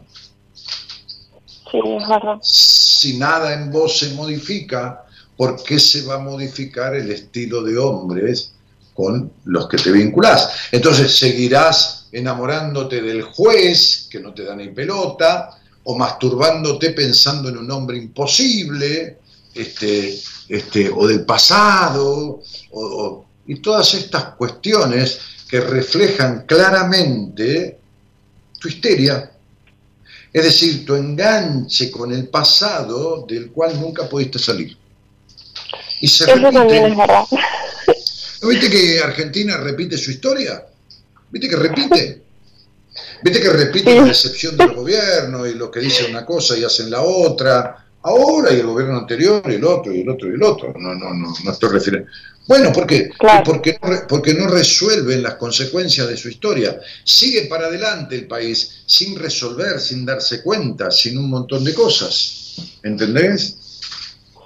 Sí, sí, sí. Mm. sí. Por eso San Martín se fue a la mierda. ¿Viste? Se fue al carajo. Dijo, ah, me voy al carajo, de acá me voy a la mierda. ¿Qué voy a hacer acá? Dijo, ¿no? Sí, fíjate que San Martín en Argentina tuvo una sola batalla. Una sola, la de San Lorenzo. Después anduvo por Perú, por Chile, por todo. Después se volvió a España, de donde había venido. Entonces digo, este, este es tu punto, Carlita. Tu punto es que no sos ni una cosa ni la otra. Te juntás a vivir con un tipo que es un papá sustituto, está con vos, pero con el padre no se coge, evidentemente, ¿no?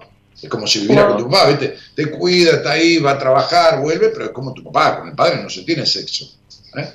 O tenés una relación afuera con un tipo que tenés un sexo medianamente lógico, que tampoco es bueno, pero mejor que con el tipo que estás viviendo, pero el tipo no te da pelota.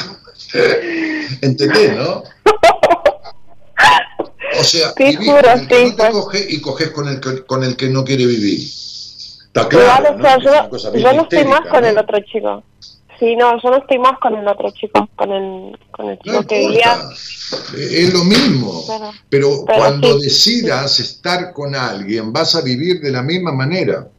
Si no resolves lo que te causa estas cuestiones, que está en tu Ajá. historia claramente, que la estoy viendo aquí, por eso todo lo con, lo, con lo que soñás se te rompe, ¿no viste? ¿Cómo? ¿Cómo Que todo lo con, con lo que soñás no lo alcanzás, o si lo alcanzás no te llena, o se te rompe. sí, tal cual. Te- Sí, es así. Claro, sí, estoy leyendo tu vida ahí. Va, tu vida, tu, tu- la, la- la- la estructura Perfecto. numerológica de tu vida Sí. que, que- que- que- me habla de, de- de- de- cuáles son las circunstancias habituales de tu vida. Y bueno, Sí, y, exacto. y- y me escuchás desde los, qué sé yo, 17, 18 años, ¿no? Este, ya, Sí, ya han ahí. pasado 14 o 15. Y te agradezco Ajá. mucho que, que de vez en cuando me escuches, pero algún día, con Sí. quien sea, no importa con quién, tendrías que sentarte a arreglar esto. Sí, sí, sí, Claro, sí, la verdad que digo, sí. para- sí que- Para, digo, para dejar de sentir esta melancolía, este vacío, esta, esta incompletud en los vínculos, ¿viste? Estas decepciones. ¿Para qué carajo vivir así?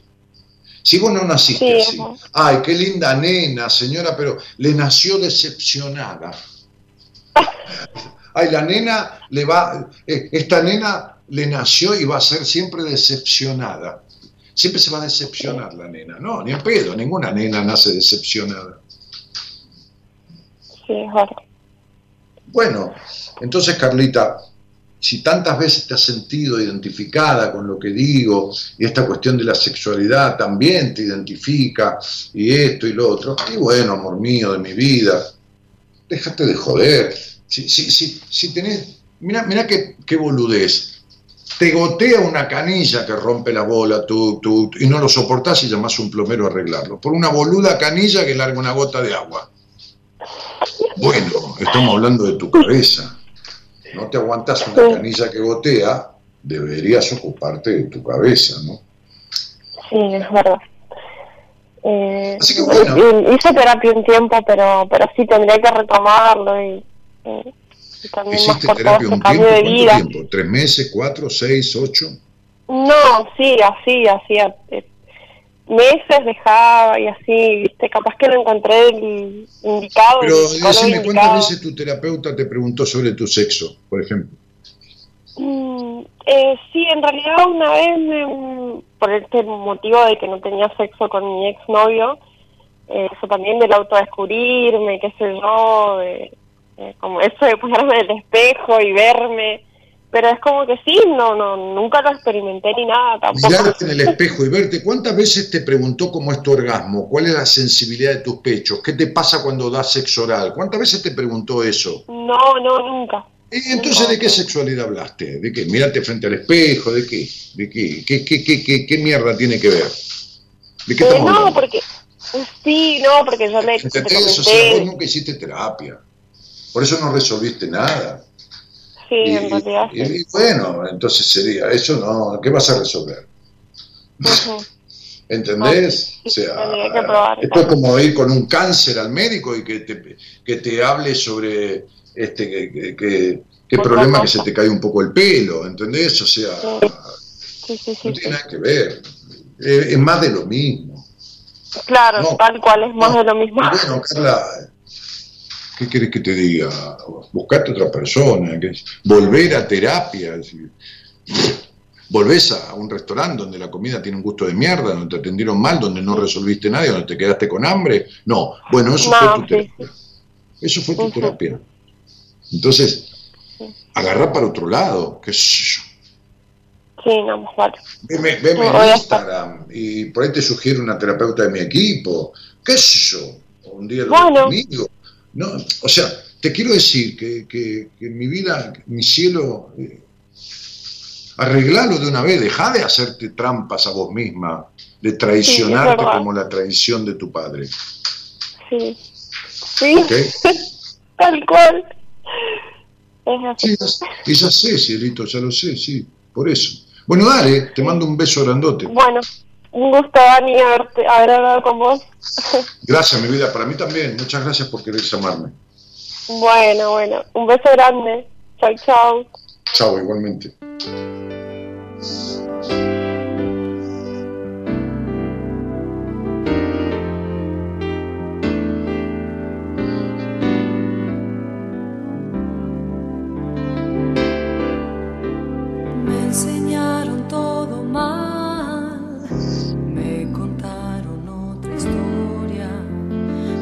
Llenaron de palabras que aprendieron de memoria los deseos controlados, los recuerdos del pasado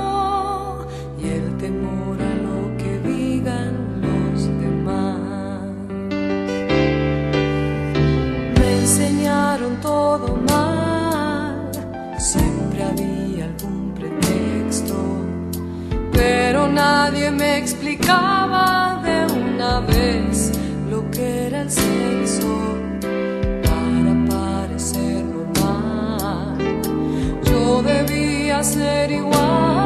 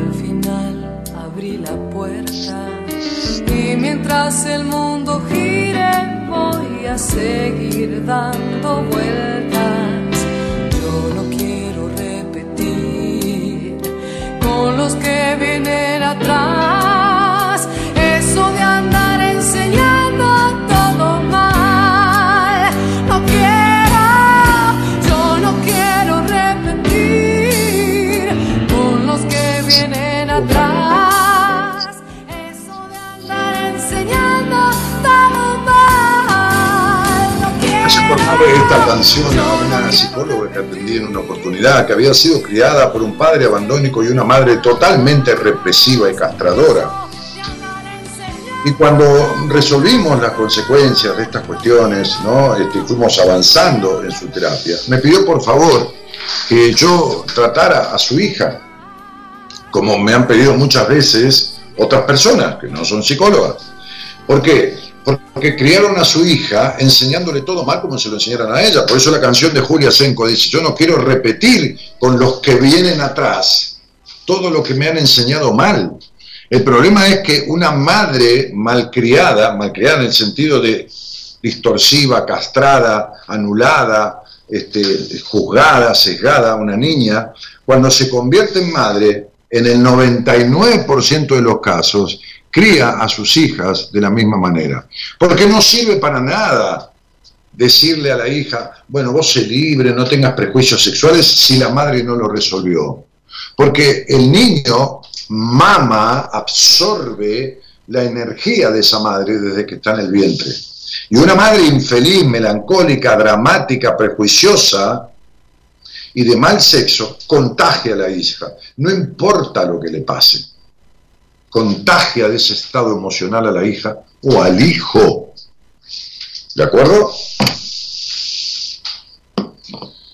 Bueno, este, y ahí eh, Mónica Delgado, a, la que le dije, Mónica, vivís con la cabeza en el aire y el culo en la silla, sos una colgada, ¿no? Yo no, no la conozco, la veo acá, pero no la conozco. Dice, ay, tenés razón, mi hijo siempre me dice lo mismo, ¿no? Sí que soy una colgada. Bueno, ¿no? ¿Te sonó? Dice Fer, ah, e- es un genio, dice, ¿no? Este, eh, y Mónica dice, escuché que me dijiste colgada, y mi hijo me dice lo mismo, agarró una, ¿no? Llegué tarde al programa, dice Sol López. Sol, vos llegas tarde a todos lados. Eh, ¿Entendés? En la vida estás tarde, no por el programa, no importa tres carajos. Pero el programa este, lo, lo escuchás, está colgado de este Facebook o colgado de mi Spotify en mi página web, que es danielmartinez.com.ar, muy fácil, www. mi nombre, mi, mi primer nombre y mi apellido danielmartinez.com.ar, está el link del, del, del, del, Spotify, el link del Facebook, el del, qué sé yo, está todo ahí. ¿no? Así que entras ahí y buscas el audio del programa o buscas la imagen mañana, ¿no? Ahora, ahora dentro de cinco minutos no, ¿viste? Mañana, lo van a subir mañana. Este, este, eh, porque hay mucha gente que escucha así. Por ejemplo, tengo pacientes de Australia que ahora están recontra durmiendo, despertando, yendo a trabajar. Tengo una paciente de, de- Austria, qué sé yo, son diferencias horarias muy grandes, ¿no? ¿Qué, qué está acá? ¿Sí? Decime, Gaby, sí, habla, querida, habla. Me habla por señas, no, entiendo el lenguaje. Parece Patricia Sosa cantando, ¿viste? Que, sí. Ah, sí, me hace así, sí, claro. Bueno, entonces, este, ¿qué? Está acá con la transmisión de Instagram, la María Gabriela Maneiro de Martínez. Porque acá hay alguien que es Aleja Sad, que dice, en proceso de transformación con Lani, saludos desde Austria. Y justo vos dijiste... Ah, es mi, iba- es mi Alejandra, iba a decir. Y bueno, está bien. Sí, mi Alejandra, claro. Claro. Sí, claro, uno siente al paciente como se consustancia tanto, ¿no? Que es. Por eso digo que la, eh, no- la relación terapéutica, yo no creo en la relación terapéutica, creo en la alianza terapéutica, el vínculo, ¿no? Este, Ale, te mando un beso grande, mi cielo. Hoy eh, me dejaste un mensaje en el WhatsApp. Bueno, yo tengo mucha interacción con los pacientes todo el tiempo. Este, eh, de una amiguita tuya, amiguita, bueno, vos sos una mujer grande, este, como de treinta y pico, eh, de una amiga tuya que tiene un sueño. Es muy difícil interpretar un sueño para una amiga. Como son mis pacientes, te lo, te lo concedí, pero, pero esta amiga que sueña que hay una bolita chiquitita, ¿no? Blanca y, y que se va agrandando, se va agrandando y ella está dentro de la bolita, al final termina ahí adentro. Es una mina que da vuelta en la vida todo el tiempo y vive encerrada. ¿No? Este es prima facie, digamos, en, en italiano, ¿no? Hoy hablé con un muchacho que estaba en Italia este, y, y cursamos un par de palabras en italiano. Este, Viste que yo hablo de lo que sea, ¿no, Gaby? En, en- lenguaje que sea, ¿viste? Sí. Después está Romy Prioleta. Romy Prioleta de Australia. que justo nombraste Austria y Australia, justo habían escrito. Pero Qué hace un rato. Che, rato. le mando un cariño grandote. Dani dice, hola Dani, acá escuchándote en la autopista rumbo a casa. Y dijiste, gente que vuelve de trabajar, que por ahí... Claro, en Australia está yendo, volviendo a trabajar, sí, lo, qué sé yo, cuántas allá tienen eh, Dice- tres- 13 horas más según el lugar. Claro, para, para, para ella viene a ser, eh, jue- jue- hoy, es mier- hoy fue miércoles, Claro, para ella viene a ser jueves a la- después del mediodía. después del mediodía, sí, las, las 5 de la tarde, el jueves. ¿Querés que te haga alguna pregunta de acá? Sí, si alguien de Instagram quiere hacerme alguna pregunta, este, aprovechense de mí. Eh, ¿Qué pretenden ustedes de mí? Pero eso no sería un aprovechamiento, que vos digas... Jessica dice, buenas Sí, noches. aprovecharse, ¿por qué no? Buenas noches, Dani. ¿Los abusos se recuerdan nítidos o se pueden confundir con sueños? Eh, No, se pueden confundir con sueños. Hoy, qué cosa de loco.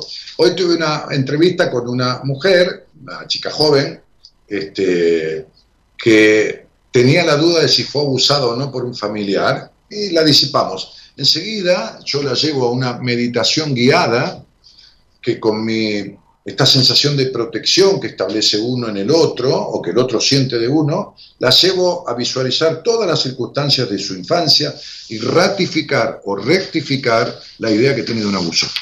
Bueno, lo he hecho al aire eso, ¿eh? hay programas en donde he hecho al aire eso y la persona que hablaba descubrió quién había sido el abusador.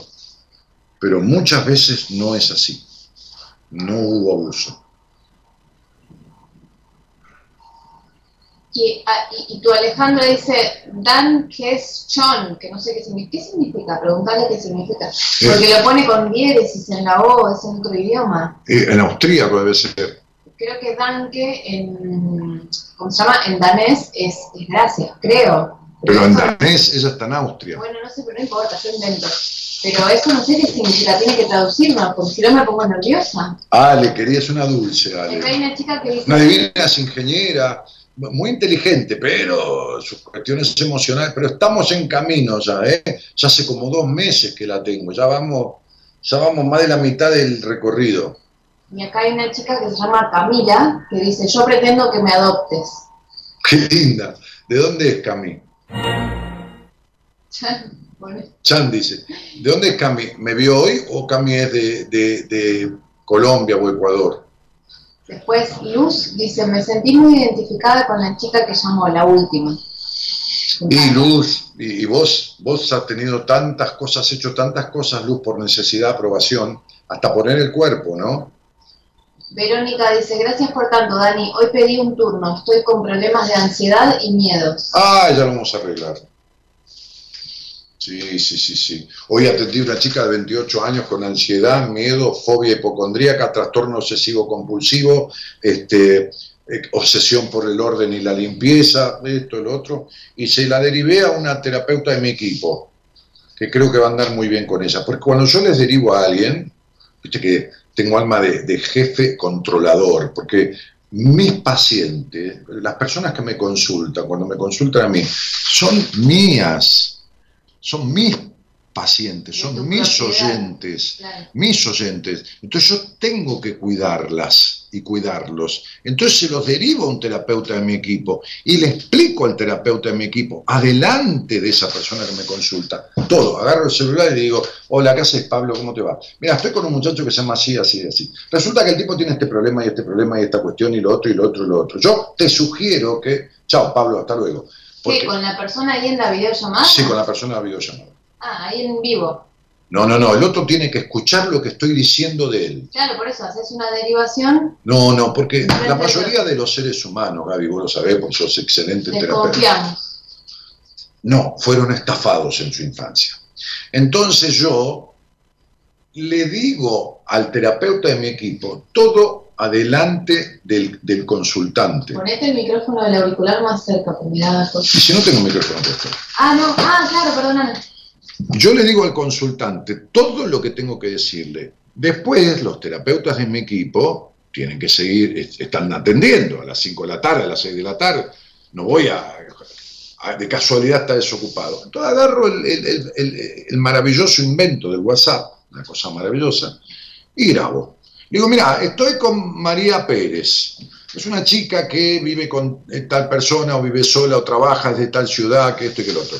Resulta que tiene los siguientes conflictos. La, la, la, la, la, la, la, la, la, la, si tuvo abuso, si no tuvo abuso, si esto, cómo es su sexualidad, cómo siente sus pechos, cómo esto, cómo lo otro. Te sugiero, hoy le dije a una terapeuta de mi equipo, ella no está trabajando, así que seguramente le va a pedir dinero al padre eh, para pagar su terapia. Vos la vas a atender dos meses, si en el tercer mes no trabaja, la echás. Y esta es una orden mía. Esta es la indicación. Porque el paciente, el consultante, el oyente es mío. Yo soy responsable, no de su vida, sino de esta situación por la cual me convoca. Y entonces se lo paso a un terapeuta de mi equipo.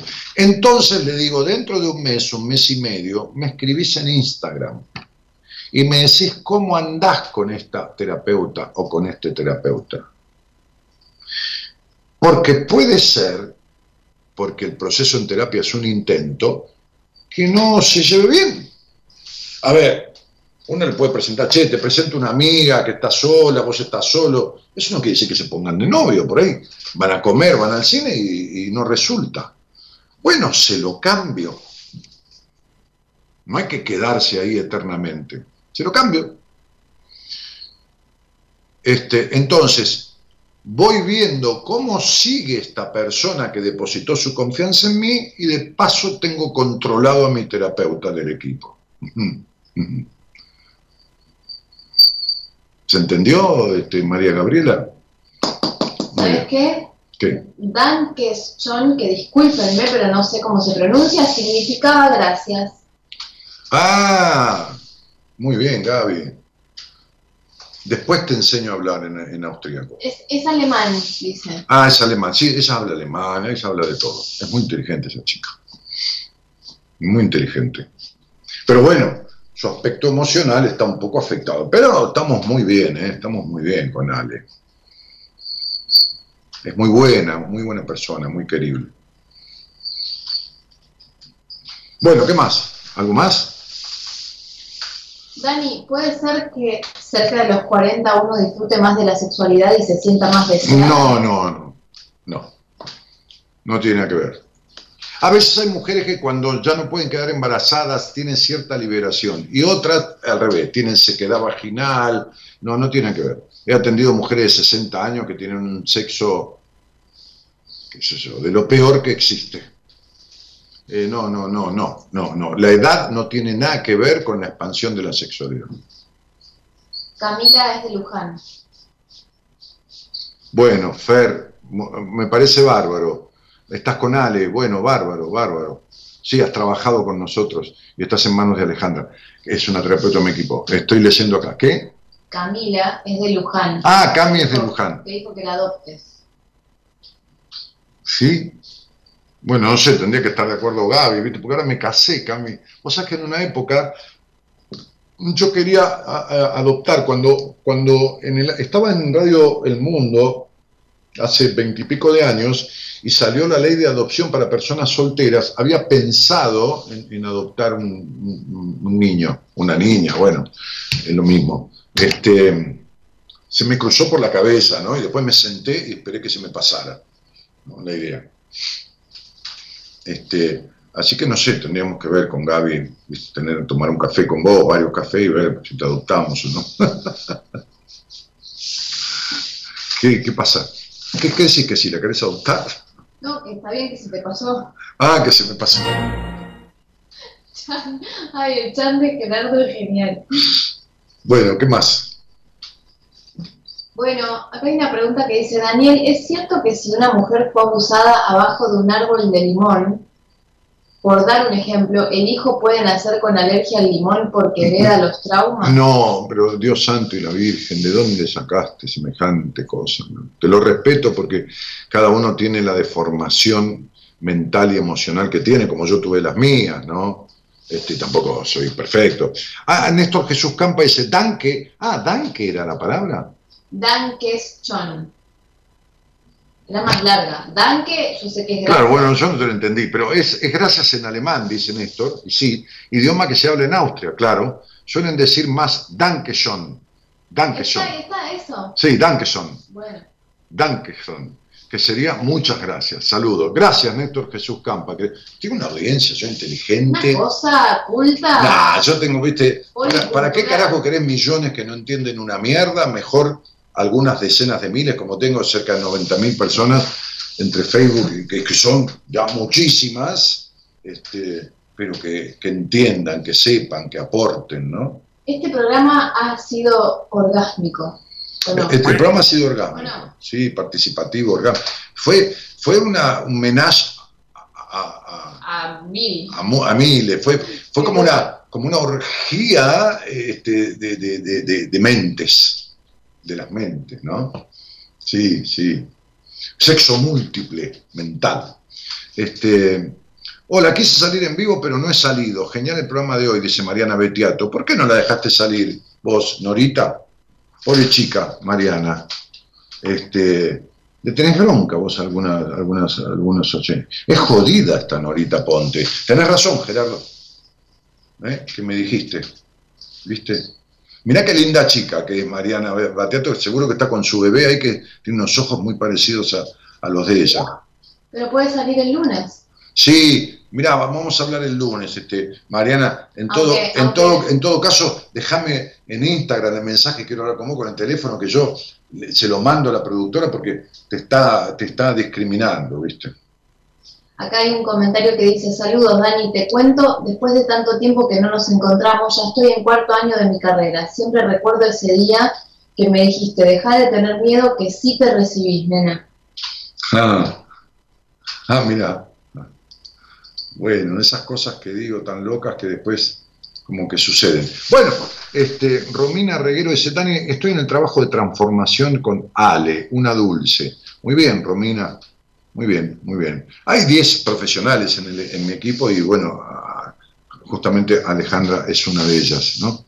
Me alegra escucharte, quiero leer uno de tus libros, ¿me recomendás alguno? Dice Magalí Martínez. 6 y 2, 8. 7 y 4, 11 y 3, 14, 4, 1, 5 y 2, 7. Mucha baja confianza en vos. Esta baja confianza en vos tiene un origen histórico. Eh, empezá por leer decisiones. Empezá por leer decisiones. Y después me comentás en Instagram qué te pasó, eh, cómo te pegó el libro. Empezá por leer decisiones. Vamos a mandarte por un libro de, de- de arranque. Después vemos. ¿eh? Por ahí después te recomiendo otro libro que no es un libro mío, que es de otro, pero lee decisiones. Entra a mi página web, www.danielmartinez.com.ar y leete decisiones.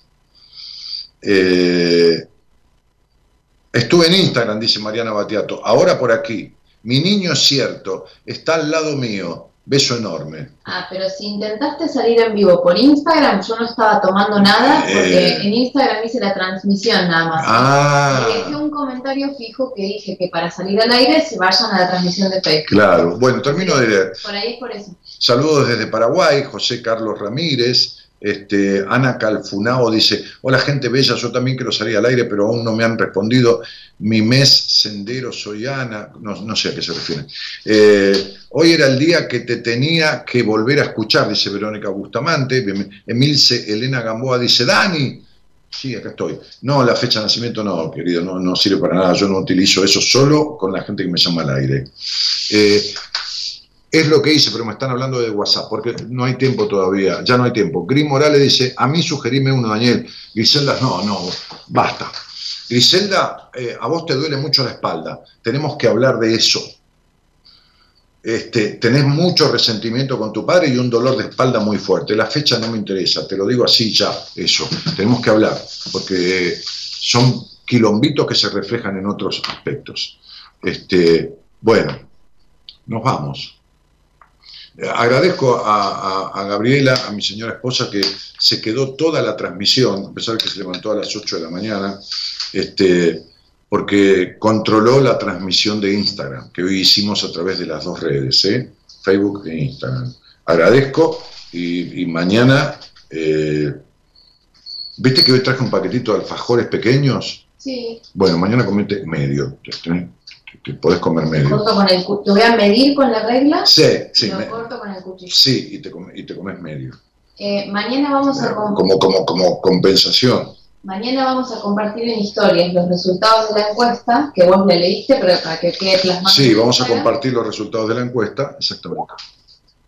Con porcentajes, ¿eh? no cantidades, porcentajes. Porcentajes, sí. Sí, nada más que porcentajes. Sí, sí, sí. Sí. Eh, bueno, hermoso programa. basta de hablar de comida por acá, porque acá no llegan. Bueno, Gerardo, déjate de joder. Bueno. Nos vamos. Haceme un cierre acá, así yo puedo cerrar en Instagram y quedarme tranquila de que se sube el video. Bueno, chicos, chicas, queridos muchachos, muchachas, hombres, varones, mujeres, autopercibidos, qué sé yo. Este, les mando un cariño grande, arrancamos por el Instagram, eh, vamos a cerrar la transmisión de ahí.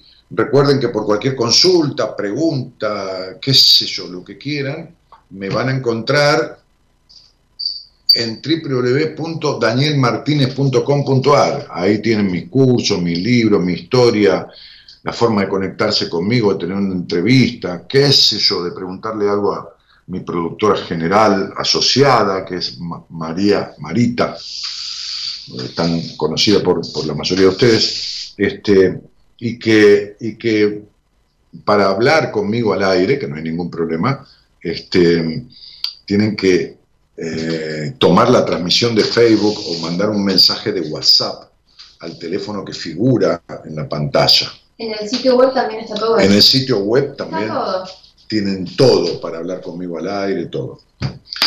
Un cariño grandote a la gente de Instagram. Arrancamos por ahí. Y, nos estamos despidiendo de la gente de Facebook, de la radio, ¿no? de, que a través del Facebook, este, de la mano de nuestro operador técnico Gerardo Subirana, que musicaliza también el programa.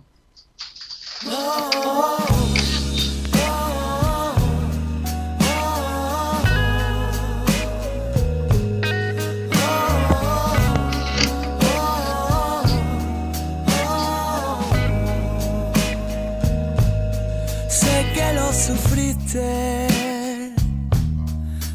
que lo lloraste y nunca entendiste, no, porque te tocaba a ti.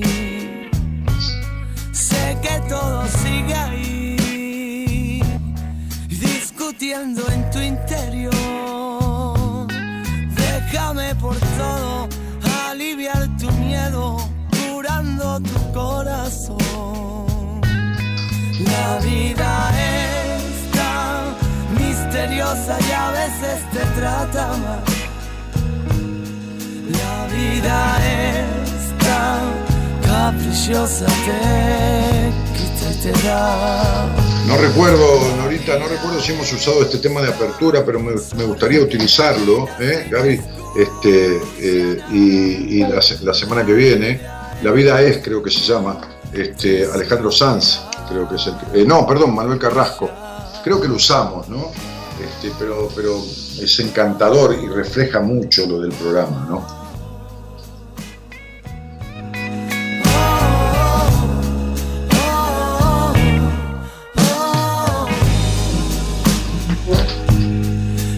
¿Cuánto hace, Gerardo? Siempre aparentando Suelta ya los sacos que no te dejarán volar.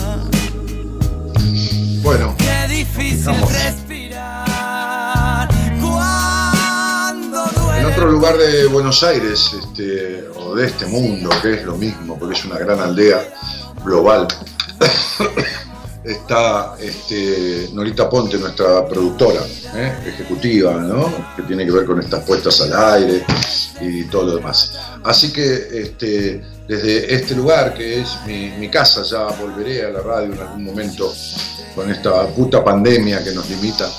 Este, eh, los saludo con todo cariño. Mi nombre es Daniel Jorge Martínez, el programa Buenas Compañías. Y compartan el programa de hoy. No, no, no por difundirlo, no por ay, ganar oyentes, sino para que las personas puedan despertar, puedan salirse de terapias estériles que no sirven para nada y vayan donde quieran, pero, pero se salgan de lo que no sirve, que ya es un gran logro.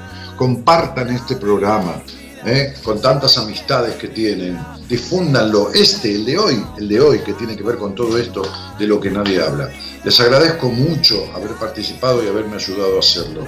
Buenas noches, de verdad, y muchas gracias por estar. Cariños a todo el mundo.